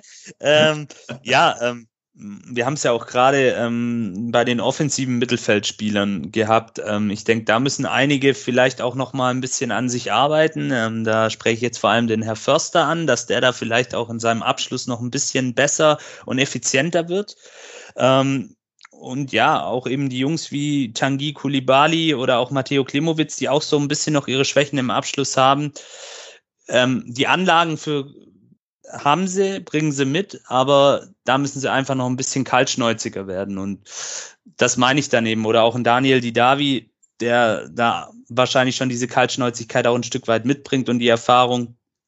Und dann denke ich, kann man das auch gut ähm, kompensieren, dass man da eben vorne vielleicht nur den einen hat. Und ähm, auf Mosanko bin ich gespannt, ähm, ob er vielleicht sein erstes Bundesligator dann auch macht, wenn er die Spielzeit kriegt, weil in ihm sehe ich auch großes Potenzial. Hat, glaube auch einen sehr guten Abschluss. Und so muss man das dann eben als VfB Stuttgart versuchen zu kompensieren. Mhm. Wenn dann eben so ein Abgang auch da ist. Man muss aber auch natürlich sagen, Nico Gonzalez hat natürlich das ein oder andere Tor letzte Saison gemacht, ist aber auch lange Zeit ausgefallen, ähm, auch durch sein durch seine Verletzung und das konnte man ja dann auch irgendwie wieder ein bisschen ausgleichen, das Ganze. Also ja, da habe ich auch meine Hoffnung eigentlich in Chris Führig gesetzt, den ich letzte Saison bei Paderborn auch immer gern angeschaut habe in der zweiten Liga, aber Da hoffe ich jetzt einfach, dass er seinen Bruch schnellstmöglich aushält, weil das wäre dann auch noch so ein Kandidat, der sehr torgefährlich ist. Zumindest war das in der zweiten Liga, dem ich da auch das ein oder andere, den ein oder anderen Scorerpunkt zutrauen würde. Mhm. Also ich glaube, wenn ich, wenn ich mich da noch einmischen darf, ja, ja, klar. ich glaube, einen hast du wirklich, einen hast du wirklich vergessen und, und der ist mir, weil wir es vorhin davon hatten, mit Beas und Suchen, wie er so spielt. Äh, einen hast du ganz sicher vergessen und das ist Hamadi Al-Gadoui. Hamadi Hätte ich ganz am Anfang genannt. Also okay, ja, gut. Aber den würde ich, den würde ich mal wirklich raussteigen, weil ich, der ist mir zum Beispiel im Trainingslager sehr aufgefallen. Mhm. Vor allem in den Trainingseinheiten, wenn du siehst, das ist äh, kurios, man, man nimmt ihn gar nicht so wahr, aber das ist doch eine ziemliche Kante. Äh, mhm. Und der kann unglaublich gut den Körper einsetzen, ist wirklich dieser typische Wandspieler, von dem man immer spricht, der wirklich die Bälle auch mal ablegt, der, der, der, der wirklich die Bälle sichert, die, die also nicht den, den Ball so schnell wieder verloren gibt. Und, und das ist mir wirklich extrem aufgefallen, als wahrscheinlich als früherer, selber als früherer Mittelstürmer, äh, der, der trifft die Bude. Ja, der mhm. weiß wirklich im Strafraum, äh, der ist wirklich kaltschnäuzig. Äh, ich glaube, dass man da gespannt sein darf, ob, ob da, auch da, natürlich klar, der hat letztes Jahr fast nicht gespielt durch diese Verletzungen. Äh, aber da könnte ich mir gut vorstellen, dass da nochmal noch, doch noch die eine oder andere Schippe drauf äh, zu legen ist. Ich glaube, ja. das, das ist einer, der für Überraschung sorgen könnte, wenn Sascha weg sein sollte. Auf der anderen Seite sollte Sascha wirklich gehen und ich glaube nicht, dass ihn Sascha für äh, 10, 20 Millionen weggehen, sondern sicherlich es um die 30 sein dürften.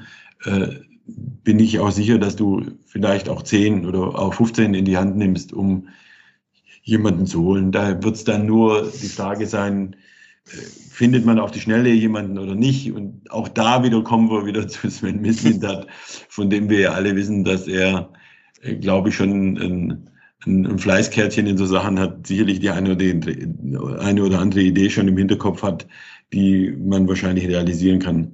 Also von daher denke ich schon, äh, dass, dass da noch was geht. Und wie gesagt, je nachdem, wie man spielt, das hast du eigentlich völlig richtig gesagt. Ich meine, Koulibaly hat äh, teilweise seine besseren Spiele eigentlich als zentrale Spitze vorne gemacht. Aber dann musst du halt anders spielen. Dann darf natürlich äh, Sosa nicht die, die Flanken nur noch in den Strafraum schlagen, sondern dann muss man äh, spielerische Lösungen finden.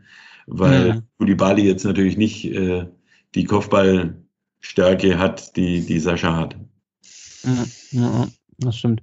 Gut, äh, ganz kurzer Blick noch auf die vier Spieler, die wir verliehen haben diese Saison. Pablo Maffeo äh, zum RCD Mallorca, Maxim Avuca zur WSG Tirol äh, in die österreichische Bundesliga, Antonis Aidonis zu Dynamo Dresden in die zweite deutsche Bundesliga und Leonhard Münst zum FC St. Gallen, dem Testspielgegner. Äh, wir werden euch natürlich auch im Laufe der Saison immer über darüber auf dem Laufenden halten, wie es bei denen läuft. Ähm, George, ganz kurz, für mich sind das zweierlei mit Perspektive, nämlich Aidonis und Münst und zwei eher ohne, so da versucht, wo man eher versucht, die Spieler beim anderen Verein unterzubringen. Siehst du es genauso? Also ich meine, bei Maffeo, glaube ich, müssen wir eigentlich gar nicht das Fass wieder aufmachen. Das ist im ja. Endeffekt war es von Anfang an eine, eine, eine, eine tote Geschichte. Äh, die war spätestens äh, dann vorbei, als, als Präsident oder der ehemalige Präsident gesagt hat, er steht halt quer im Stall. Äh, ich glaube, den kriegst du nicht mehr hin. Der will einfach, der, der hat keine Lust auf Deutschland. Der hat, das habe ich glaube ich auch schon mal erzählt gehabt, der hat, glaube ich, schon nach, nach im Oktober, im, im, August ist er gekommen oder wann das war, oder Ende Juli oder sowas. Und im Oktober ist er schon in der Kabine gestanden und hat gesagt, er will wieder weg und er hat keinen Bock und das gefällt ihm alles nicht, das mag er nicht. So, also das kannst du knicken. Es, Im Endeffekt ist es nur eine Schadensbegrenzung, um zu gucken, dass man von dem, von den 10 Millionen, die er damals gekostet hat, so viel wie möglich zurückzukriegen. Äh, aber das, ja, also das, darauf wird es rauslaufen. Deswegen war, war es zwar ein netter Versuch, äh, was Sven Misnit hat gesagt hat, von wegen, er kriegt sicherlich eine neue Chance, wenn er will, weil er eben ein Spieler des VfBs ist. Äh, aber im Endeffekt war klar, dass, äh, dass die Rückkehr eigentlich äh, schon einem, einem mehr als einem Wunder geglichen hätte. Ähm, bei Avuja, der Junge hat natürlich einfach, ja, wie so schön heißt, einfach die Scheiße an den Hacken. Ja, das erste Spiel damals ging, ging schief, dann kam er wieder zurück. Das zweite Spiel damals in Hamburg ging auch schief. Da war der natürlich verbrannt. Ähm, ich glaube, dass der wirklich, sag mal so, ich habe zu wenig von ihm gesehen, als dass ich jetzt urteilen wollen würde, ob er das Zeug dazu hat, Bundesliga zu spielen oder nicht. Äh, ich glaube nur, dass die Wahrscheinlichkeit, dass er das in Stuttgart macht, eher gering ist, weil einfach zu viel schiefgelaufen ist. Ich glaube, das ist so eine Geschichte, wenn man mal in so einem Strudel drin ist, kommt man da nicht mehr so leicht raus. Also deswegen habe ich da Zweifel. Ähm, und dann haben wir noch Aidonis, was war es? Aidonis, wer war das zweite Nummer? Ach, Münst. Münst, äh, genau. Bei Münst bin ich ganz, ganz ehrlich, durch die Entfernung, was ich euch ja schon gesagt habe, ich mach, betreue ja den VfB von Nürnberg aus. Ich sehe eigentlich so gut wie nichts, was ein VfB 2 angeht. Äh, da will ich mir nicht anmaßen, zu beurteilen. Kann ich überhaupt nicht. Also bin ich zu weit weg. Mhm. Äh, kann ich nicht sagen. Ähm, und bei Adonis, klar, bringt eigentlich alles mit, aber im Endeffekt ist es der richtige Weg zu sagen, ich gehe jetzt woanders hin. Meine zweite Liga ist sicherlich ein, ein, ein, gutes Sprungbrett und da muss ich mich halt beweisen. Nur da muss ich mich beweisen. Das bedeutet, ich muss da spielen und zwar viel spielen. Äh, also nur da dann mitzuschwimmen und ab und zu mal reinzukommen oder so, das wird nicht genügen. Ähm, also von daher denke ich, wird das schon eine relativ wichtige, entscheidende Saison sein, äh, wie es dann danach weitergeht. Weil wenn er in Dresden sich auch nicht durchsetzt, dann könnte ich mir vorstellen, dass dann irgendwann auch natürlich in, in Stuttgart die Tür zugeht. Äh, weil wir wissen ja selber, die, die Konkurrenz schläft nicht und es wird ständig irgendjemand Neues entdeckt werden irgendwo. Und wenn es wieder irgendwo einer auch vom PSG ist, wo ja Sven sich gerne, gerne, gerne, äh, äh, gerne auslebt, sage ich mal. Also von daher glaube ich schon, äh, er hat sicherlich nur eine Perspektive, aber ich glaube, in dem Jahr wird es wirklich wichtig sein, sich auch in Dresden durchzusetzen. Ja, ja. Gut, dann würde ich sagen, haben wir den Kader durch. Und blicken nur mal ganz kurz noch auf ein paar Themen jetzt äh, vor Saisonbeginn. Ähm, Ende und Müller haben Teile der Vorbereitung verpasst. Janik Kalajdzic und zwei weitere Spieler sind in Quarantäne. Mhm. Mangala äh, ist verletzt, Sidas ist verletzt, Führig ist verletzt, DC ist verletzt, Ahamada ist verletzt. Äh, geht der Saisonstart in die Hose? Was meinst du? Wenn ich das wissen würde. So. Moment, stopp, ich muss dich unterbrechen. Ich habe ihn ja nicht gefragt. ja, ich ich krieg das immer nicht mit, das musste lauter sagen. Entschuldigung. Sorry, ich wollte dich auch eigentlich nicht unterbrechen, aber. nein, nein, mach das ruhig, um Gottes Willen. Ja, ähm, jetzt, das ist auch wieder jetzt eine sehr, sehr coole Frage. Muss ich dir. Ich bin froh, dass ich nicht beantworten Ja. Mach ruhig, Janik. Also, was soll ich sagen? Als VfB-Fan hast du ja immer so einen Grundpessimismus, zumindest geht es mir so. Äh, jetzt hast du natürlich das erste Spiel gleich mal gegen einen Aufsteiger, den ich so gar nicht einschätzen kann. Ich gucke zwar regelmäßig zweite Liga an, aber ich maß mir jetzt nicht an, hier eine sachliche, objektive Analyse äh, zu Kräuter Fürth abzugeben, aber das ist natürlich dann schon ähm, ja, eine, eine gemeine Aufgabe, weil du natürlich jetzt als Mannschaft, die souveränen Klassenerhalt geschafft hat, so ein bisschen dann ja in die Favoritenrolle natürlich gedrängt bist und da kommt ein Gegner, der natürlich gleich mal ein Ausrufezeichen setzen will, der vielleicht auch sehr, sehr giftig, sehr gallig spielt, sehr eklig, wie man so schön auch sagt. Und ja, eigentlich müssten wir es auch trotz der Verletzungen, ähm, um mal dieses Verletzungsthema mit reinzunehmen, müssten wir es, wenn man sich so jetzt das Papier anguckt, ähm, habe mir vorhin mal kurz im Kicker Sonderheft Übrigens absolute Kaufempfehlung, kann man noch schön Werbung dafür machen. Da habe ich mir mal den vierter Kader angeschaut. Ja. ähm, ja, da müssten wir eigentlich schon gute Chancen haben, da auch mit Punkten rauszugehen. Aber man soll ja bekanntlich, mein Lieblingsspruch, den Tag nicht vor dem Abend loben. Und ähm, zu Endo und Müller, ich denke, Müller kann das ganz gut ähm, kompensieren. Sven Mislintat hat ja auch schon gesagt, bevor er zu Olympia gegangen ist, und so sehe ich das auch auf der Torhüterposition, ist die Eingewöhnungszeit dann doch nochmal eine andere.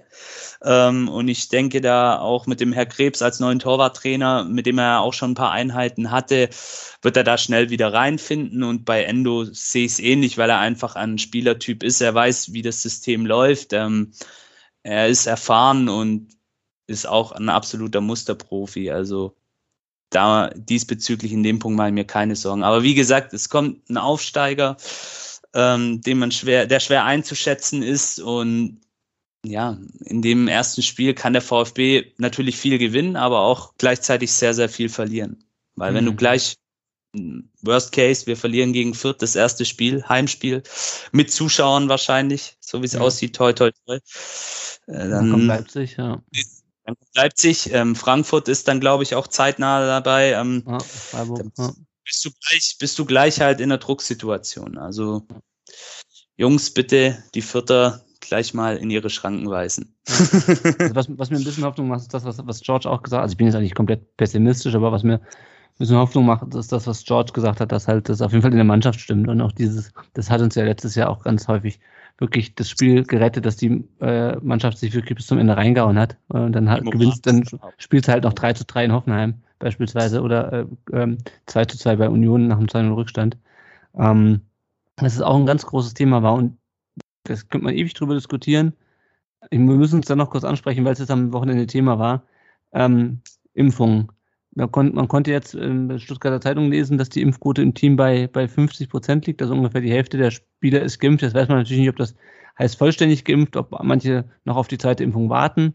Ähm, der Ed Braintrain 21 schreibt, hätte gerne etwas Aufklär Aufklärung zur Impfung im Profi- und Betreuerteam. Hat der VfB seinen Spielern, Betreuern ein Impfangebot gemacht? Wann? Warum wurde es nicht angenommen? Aktive Impfgegnerschaft oder eher verschusselt? Was tut der VfB, um seine Spieler zur Impfung zu bewegen? George, du musst das nicht jede dieser äh, Fragen einzeln beantworten, aber so grundsätzlich ist natürlich jetzt ein Thema, nachdem der VfB ja bislang, zumindest was offiziell bekannt wurde, gut durch die ähm, ganze Corona-Geschichte gekommen ist und jetzt halt gleich drei Fälle aufgetreten sind.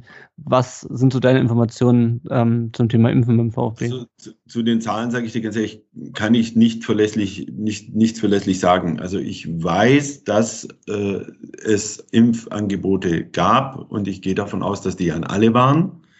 Ich weiß, dass der eine oder andere sich von der National äh, äh, verabschiedet hat, weil viele ja auch zu ihren Nationalmannschaften sind. Ähm, ich weiß, dass dabei der eine oder andere auch gesagt hat, ah ja, jetzt impfen, hm, jetzt, man ist ja doch auch mal zwei, drei Tage das Risiko, dass es ein bisschen zerbröselt. Und das solle es geben. Das kann ich selbst erzählen, weil es mein Sohnemann nämlich mal drei Tage nach der ersten Impfung ziemlich, ziemlich schlecht ging. Ähm, dass man das ein kleines bisschen dann vor sich hergeschoben hat äh, und dann waren wir bei den Länderspielen, dann hat man es da auch nicht gemacht und dann geht man in Urlaub und dann kommt man wieder und im Endeffekt sind wir auch da mal ganz ehrlich, äh, ist es natürlich so, man gehört nicht unbedingt zur Risikogruppe, man hat dieses Gefühl von wegen, ich bin ja sowieso voll im Saft und voll im Leben, was soll mir so ein Virus schon angehen? Also wir wissen ja selber, dass viele in der Richtung auch denken, ohne das jetzt negativ formulieren zu wollen, äh, da spielen ganz viele Sachen mit. Dann hast du sicherlich den einen oder anderen. Äh, das hat auch der, der Sven Mislint hat in unserem äh, in unserer kleinen Medienrunde nach dem Spiel gegen Barcelona so durchklingen lassen. Du hast natürlich auch den einen oder anderen Spieler, weil du viele junge Spieler hast, der einfach auch verunsichert ist. Ja, der einfach hört, oh, die Jungen und dann hast du Fieber und da und mm, und dann kann hier und dann kann dort und Nebenwirkungen und klar sind natürlich Jungs, die vielleicht nicht unbedingt Vater und Mutter nebendran haben, die denen sagen, hör zu, vertrauen wir, das funktioniert schon, alles gut, machen wir. Äh, sondern die da einfach vielleicht verunsichert sind und das in dem Moment einfach sich nicht trauen, diesen Schritt zu machen. Ähm, ich, meines Wissens nach, wie gesagt, gab es diese Impfangebote. Äh, wer sie jetzt alles genau angenommen hat, kann ich nicht hundertprozentig sagen. Will ich mich auch raushalten, weil ich einfach nichts davon hatte, es einfach zu spekulieren. Aber ja. ich glaube schon, es gibt schon eine, durchaus eine, eine ordentliche Anzahl, die es auch gemacht haben. Ähm, Impfskeptiker glaube ich jetzt eher nicht. Ich glaube einfach, dass diese Unsicherheit einfach in dem einen oder anderen Kopf drin ist. Und die kann man den Leuten natürlich am einfachsten nehmen. Und ich glaube, dass der VfB das sicherlich auch tun wird oder auch tut, indem man einfach den Leuten zeigt, wie es ist. Also Beispiel, wie gesagt, aus dem privaten Bereich. Äh, ich bin geimpft worden, äh, obwohl ich keine 60 bin, auch wenn ich jetzt den VfB schon über 30 Jahre mache. und damals, ich habe Astra bekommen und da war ich auch gespannt. Und ich habe damals zum unserem Hausarzt damals gesagt dazu, wenn du es empfiehl, sagst, es ist okay und ich mache mir, brauchst mir keine Sorgen machen, dann mache ich das. Und ich habe damit also knock on wood. Aber ich habe gute Erfahrungen damit gemacht. Ich hatte nur am Tag drauf ein bisschen Kopfweh. Da hat eine Ibuprofen und zwei Stunden Schlaf genügt und dann bin ich abends zum Spiel gegen Dortmund gefahren.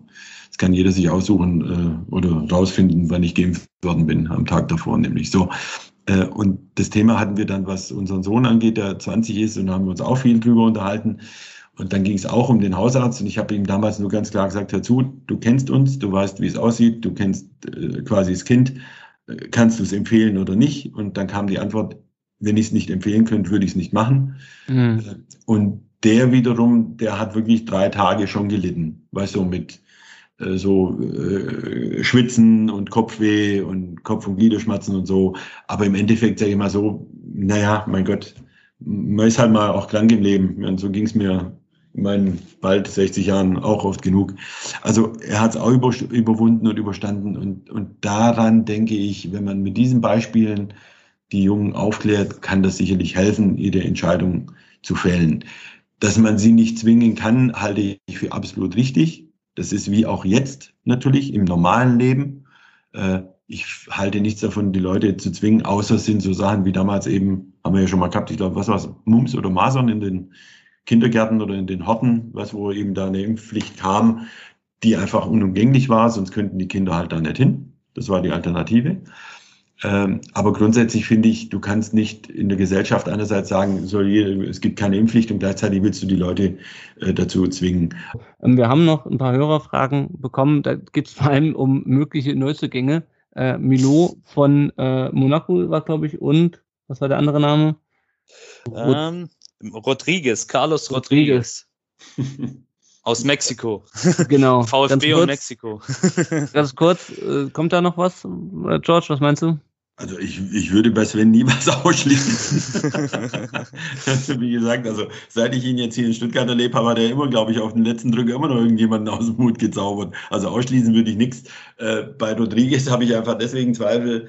Äh, wie gesagt, ich, ich kann den wenn ihr mich um eine Einschätzung der Jungs fragt, kann ich einfach nichts dazu sagen. Da, da mhm. kenne ich einfach zu wenig.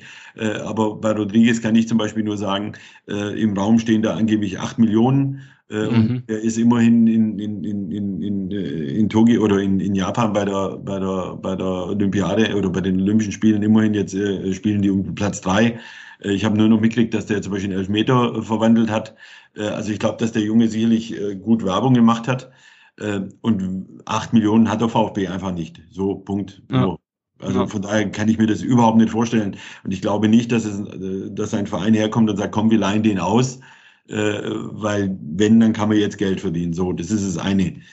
Äh, und bei Mio weiß ich nur, dass der auf jeden Fall, das weiß ich hundertprozentig, äh, weil ich ihn auch darauf angesprochen habe, dass eben Sven Mislintat ein Auge auf ihn hat äh, aber es ist einfach noch nicht so weit. Und äh, das ist halt dann einfach die Frage, um bei dem der Junge so für eins bis eineinhalb zu kriegen. Äh, und ich glaube, wir wissen ja, wie, wie, wie, wie Sven bei Spielern äh, aus Frankreich äh, tickt. Äh, von daher glaube ich, dass der VfB durch eine, durchaus ein, ein, ein, ein aussichtsreicher Kandidat ist, wie ich es ja heute auch geschrieben habe.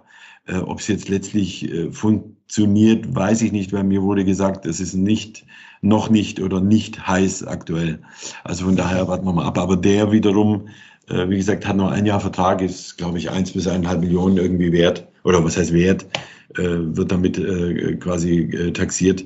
Also da könnte ich mir schon vorstellen, dass da noch was passiert. Wobei nochmal jetzt es wirklich darauf ankommt, wo ist denn die Not am, am, am, am größten? Und das ist letztlich ist es auch so, auch das weiß ich, das, das äh, kam so im Trainingslager so rüber. Äh, sag mal so, das Budget, was noch frei wäre, um etwas äh, noch zu machen, liegt so zwischen eins und zwei Millionen, wenn der Kader so bleibt, wie er ist. Mhm. Mhm. Gut. Ähm, bevor wir noch ganz kurz eine Prognose abgeben, wo wir am Ende landen, ähm, eine Frage, die du vielleicht mitnehmen kannst zur PK mhm. fürs Spiel am, am äh, Samstag. ähm, der Ed Braintrain 21 schreibt, ähm, es gab jetzt beim letzten Spiel von Dynamo Berlin gegen äh, Cottbus am Wochenende, ähm, wurden schwarze Spieler rassistisch beleidigt. Ist der VfB vorbereitet? Was wird er tun, wenn unsere Spieler rassistisch beleidigt werden? Abbrechen, weiterspielen, aushalten, auswechseln? Das kann, glaube ich, von uns aktuell niemand sagen, wie der VfB reagieren würde. Ähm, ich glaube, vielleicht kannst du aber für die, für die, für die Pressekonferenz ich, äh, ich mitnehmen. Hoffe, ich weiß nicht, ob man sowas fragt oder ob man ja, ja, ja. Nein, das fragt. kann man natürlich fragen. Ich hoffe, dass ich es bis dahin nicht vergesse, aber ich, normalerweise denke ich da so schon dran. Also das wird sicherlich auch Thema sein. Ich meine, die, die, die Kollegen sind ja, schlafen ja auch nicht, wie es immer so schön heißt, auf den Bäumen. Äh, die, die, die haben da sicherlich auch das im Auge. Ähm, die, die, wissen wir ja, die, die Sache ist, ist sehr, sehr schwer zu beantworten. Ich glaube, Äh, da war ja dieser Fall jetzt äh, von, von wo war es, Hertha in, oh Gott, wo war denn das nochmal? Vor kurzem in der Vorbereitung, mhm. wo die Berliner ja vom Platz gegangen sind. Ah nee, Quatsch, Blödsinn, Vorbereitung, das war äh, die, die Olympia. Olympia, Olympia genau, gegen Honduras war das, ja. Genau, ja. Und, ja. und da zum Beispiel sind die drunter gegangen. Mir hat dann, ich bin da ganz ehrlich, dass ich nicht unbedingt hundertprozentig firm bin, was da jetzt rechtens ist und nicht und was da der richtige Vorgehensweise ist, um da jetzt nicht unbedingt äh, bestraft zu werden.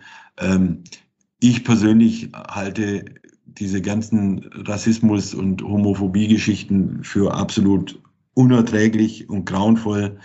Genauso wie mir es auf den Zeiger geht, dass wir genau wegen diesen, dieser Sorte von dummen Menschen äh, uns ständig mit irgendeinem Blödsinn auseinandersetzen müssen, äh, dass Leute sich outen müssen oder nicht, dass Leute quasi sich zu irgendwas bekennen müssen oder nicht, wo ich einfach sage, wir, wir, wir machen diese Themen ganz groß und die, die belasten unseren Alltag, weil wir ihnen einfach zu viel Raum geben müssen, statt einfach zu sagen, das ist so, die Menschen sind so und das ist überhaupt kein Problem. Also ich sehe jetzt einfach Olympia, wenn du überlegst, wir haben Menschen mit anderer Hautfarbe, die für Deutschland gestartet sind und Medaillen geholt haben, auf die die Leute stolz sein können und stolz sein dürfen und stolz sein sollten.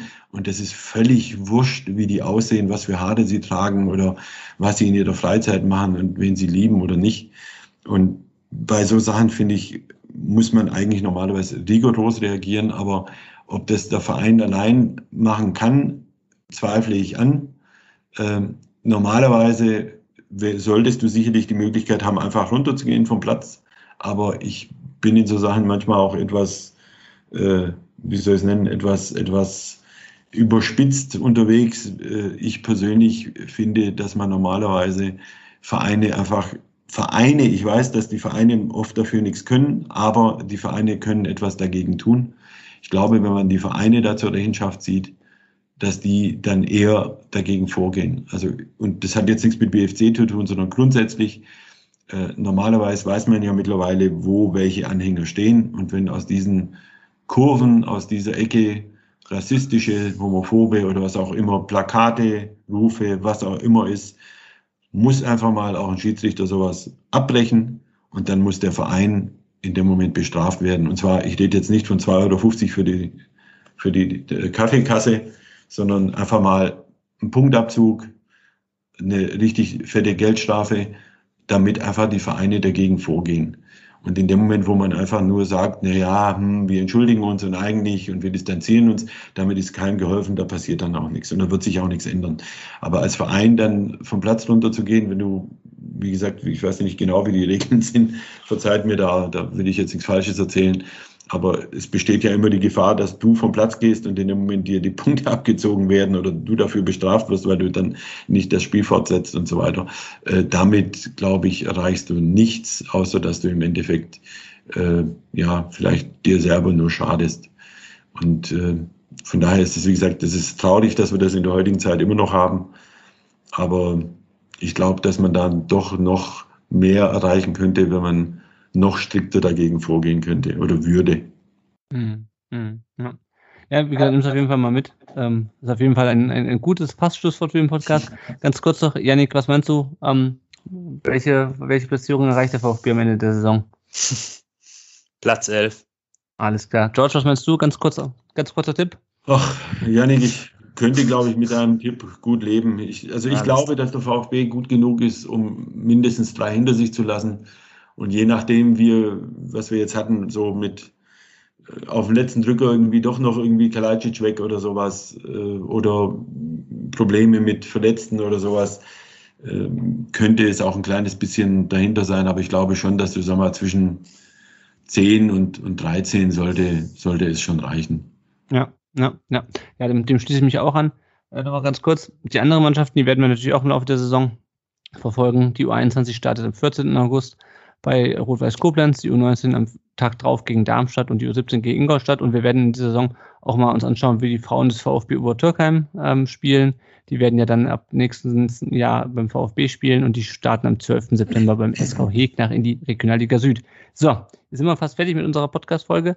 Äh, die nächste Folge nehmen wir auf nach dem Pokalspiel, jetzt am Wochenende gegen äh, den BFC Dynamo. Wir haben eure ganzen Hörerfragen, äh, denke ich mal, auch beantwortet heute. Wir haben sie nicht alle vorgelesen, aber ich denke, wir haben sie im Großen und Ganzen beantwortet. Ähm, wenn ihr mit uns dieser Saison äh, Podcast aufnehmen wollt, dann meldet euch. Wir haben noch für ganz viele Spiele ähm, Plätze frei. Ähm, sind auch diese Saison wollen wir mit euch aufnehmen. Ähm, wir haben auch wieder ein Tippspiel am Laufen. Da sind noch ein paar Plätze frei. Äh, den ganzen äh, unser ganzen Werbeblock zum Thema Spenden, den kennt ihr schon. Wenn ihr uns unterstützen wollt, könnt ihr das entweder finanziell über PayPal oder über ähm, Patreon tun oder ihr sagt einfach Leuten, dass es uns gibt und ihr lasst uns eine kleine Rezension bei iTunes, bei, bei Apple Podcasts. Ähm, genau, oder sagt einfach, wo man, die, wo man uns findet, auf um Brustring.de, bei Facebook, Twitter, Instagram, YouTube und so weiter. George, nochmal ganz kurz. Dich findet man bei unter George Mercedes bei Twitter und man kann dich natürlich im Kicker lesen. Mhm. Erstmal vielen Dank, dass du dir heute Abend die Zeit genommen hast, auch unsere wie immer unvermeidlichen technischen Probleme mit uns durchgestanden hast, aus denen ich hoffentlich hinterher eine schöne Podcast-Folge äh, bastle. Okay, alles gut. Ich habe zu danken. Ja, super. Dann ähm, schön, dass du da warst und äh, wir, liebe Hörerinnen und Hörer, hören uns dann nach dem Pokalspiel wieder. Dann, dann sage ich jetzt an dieser Stelle Tschüss und bis nächste Woche. Servus, ciao. Ciao.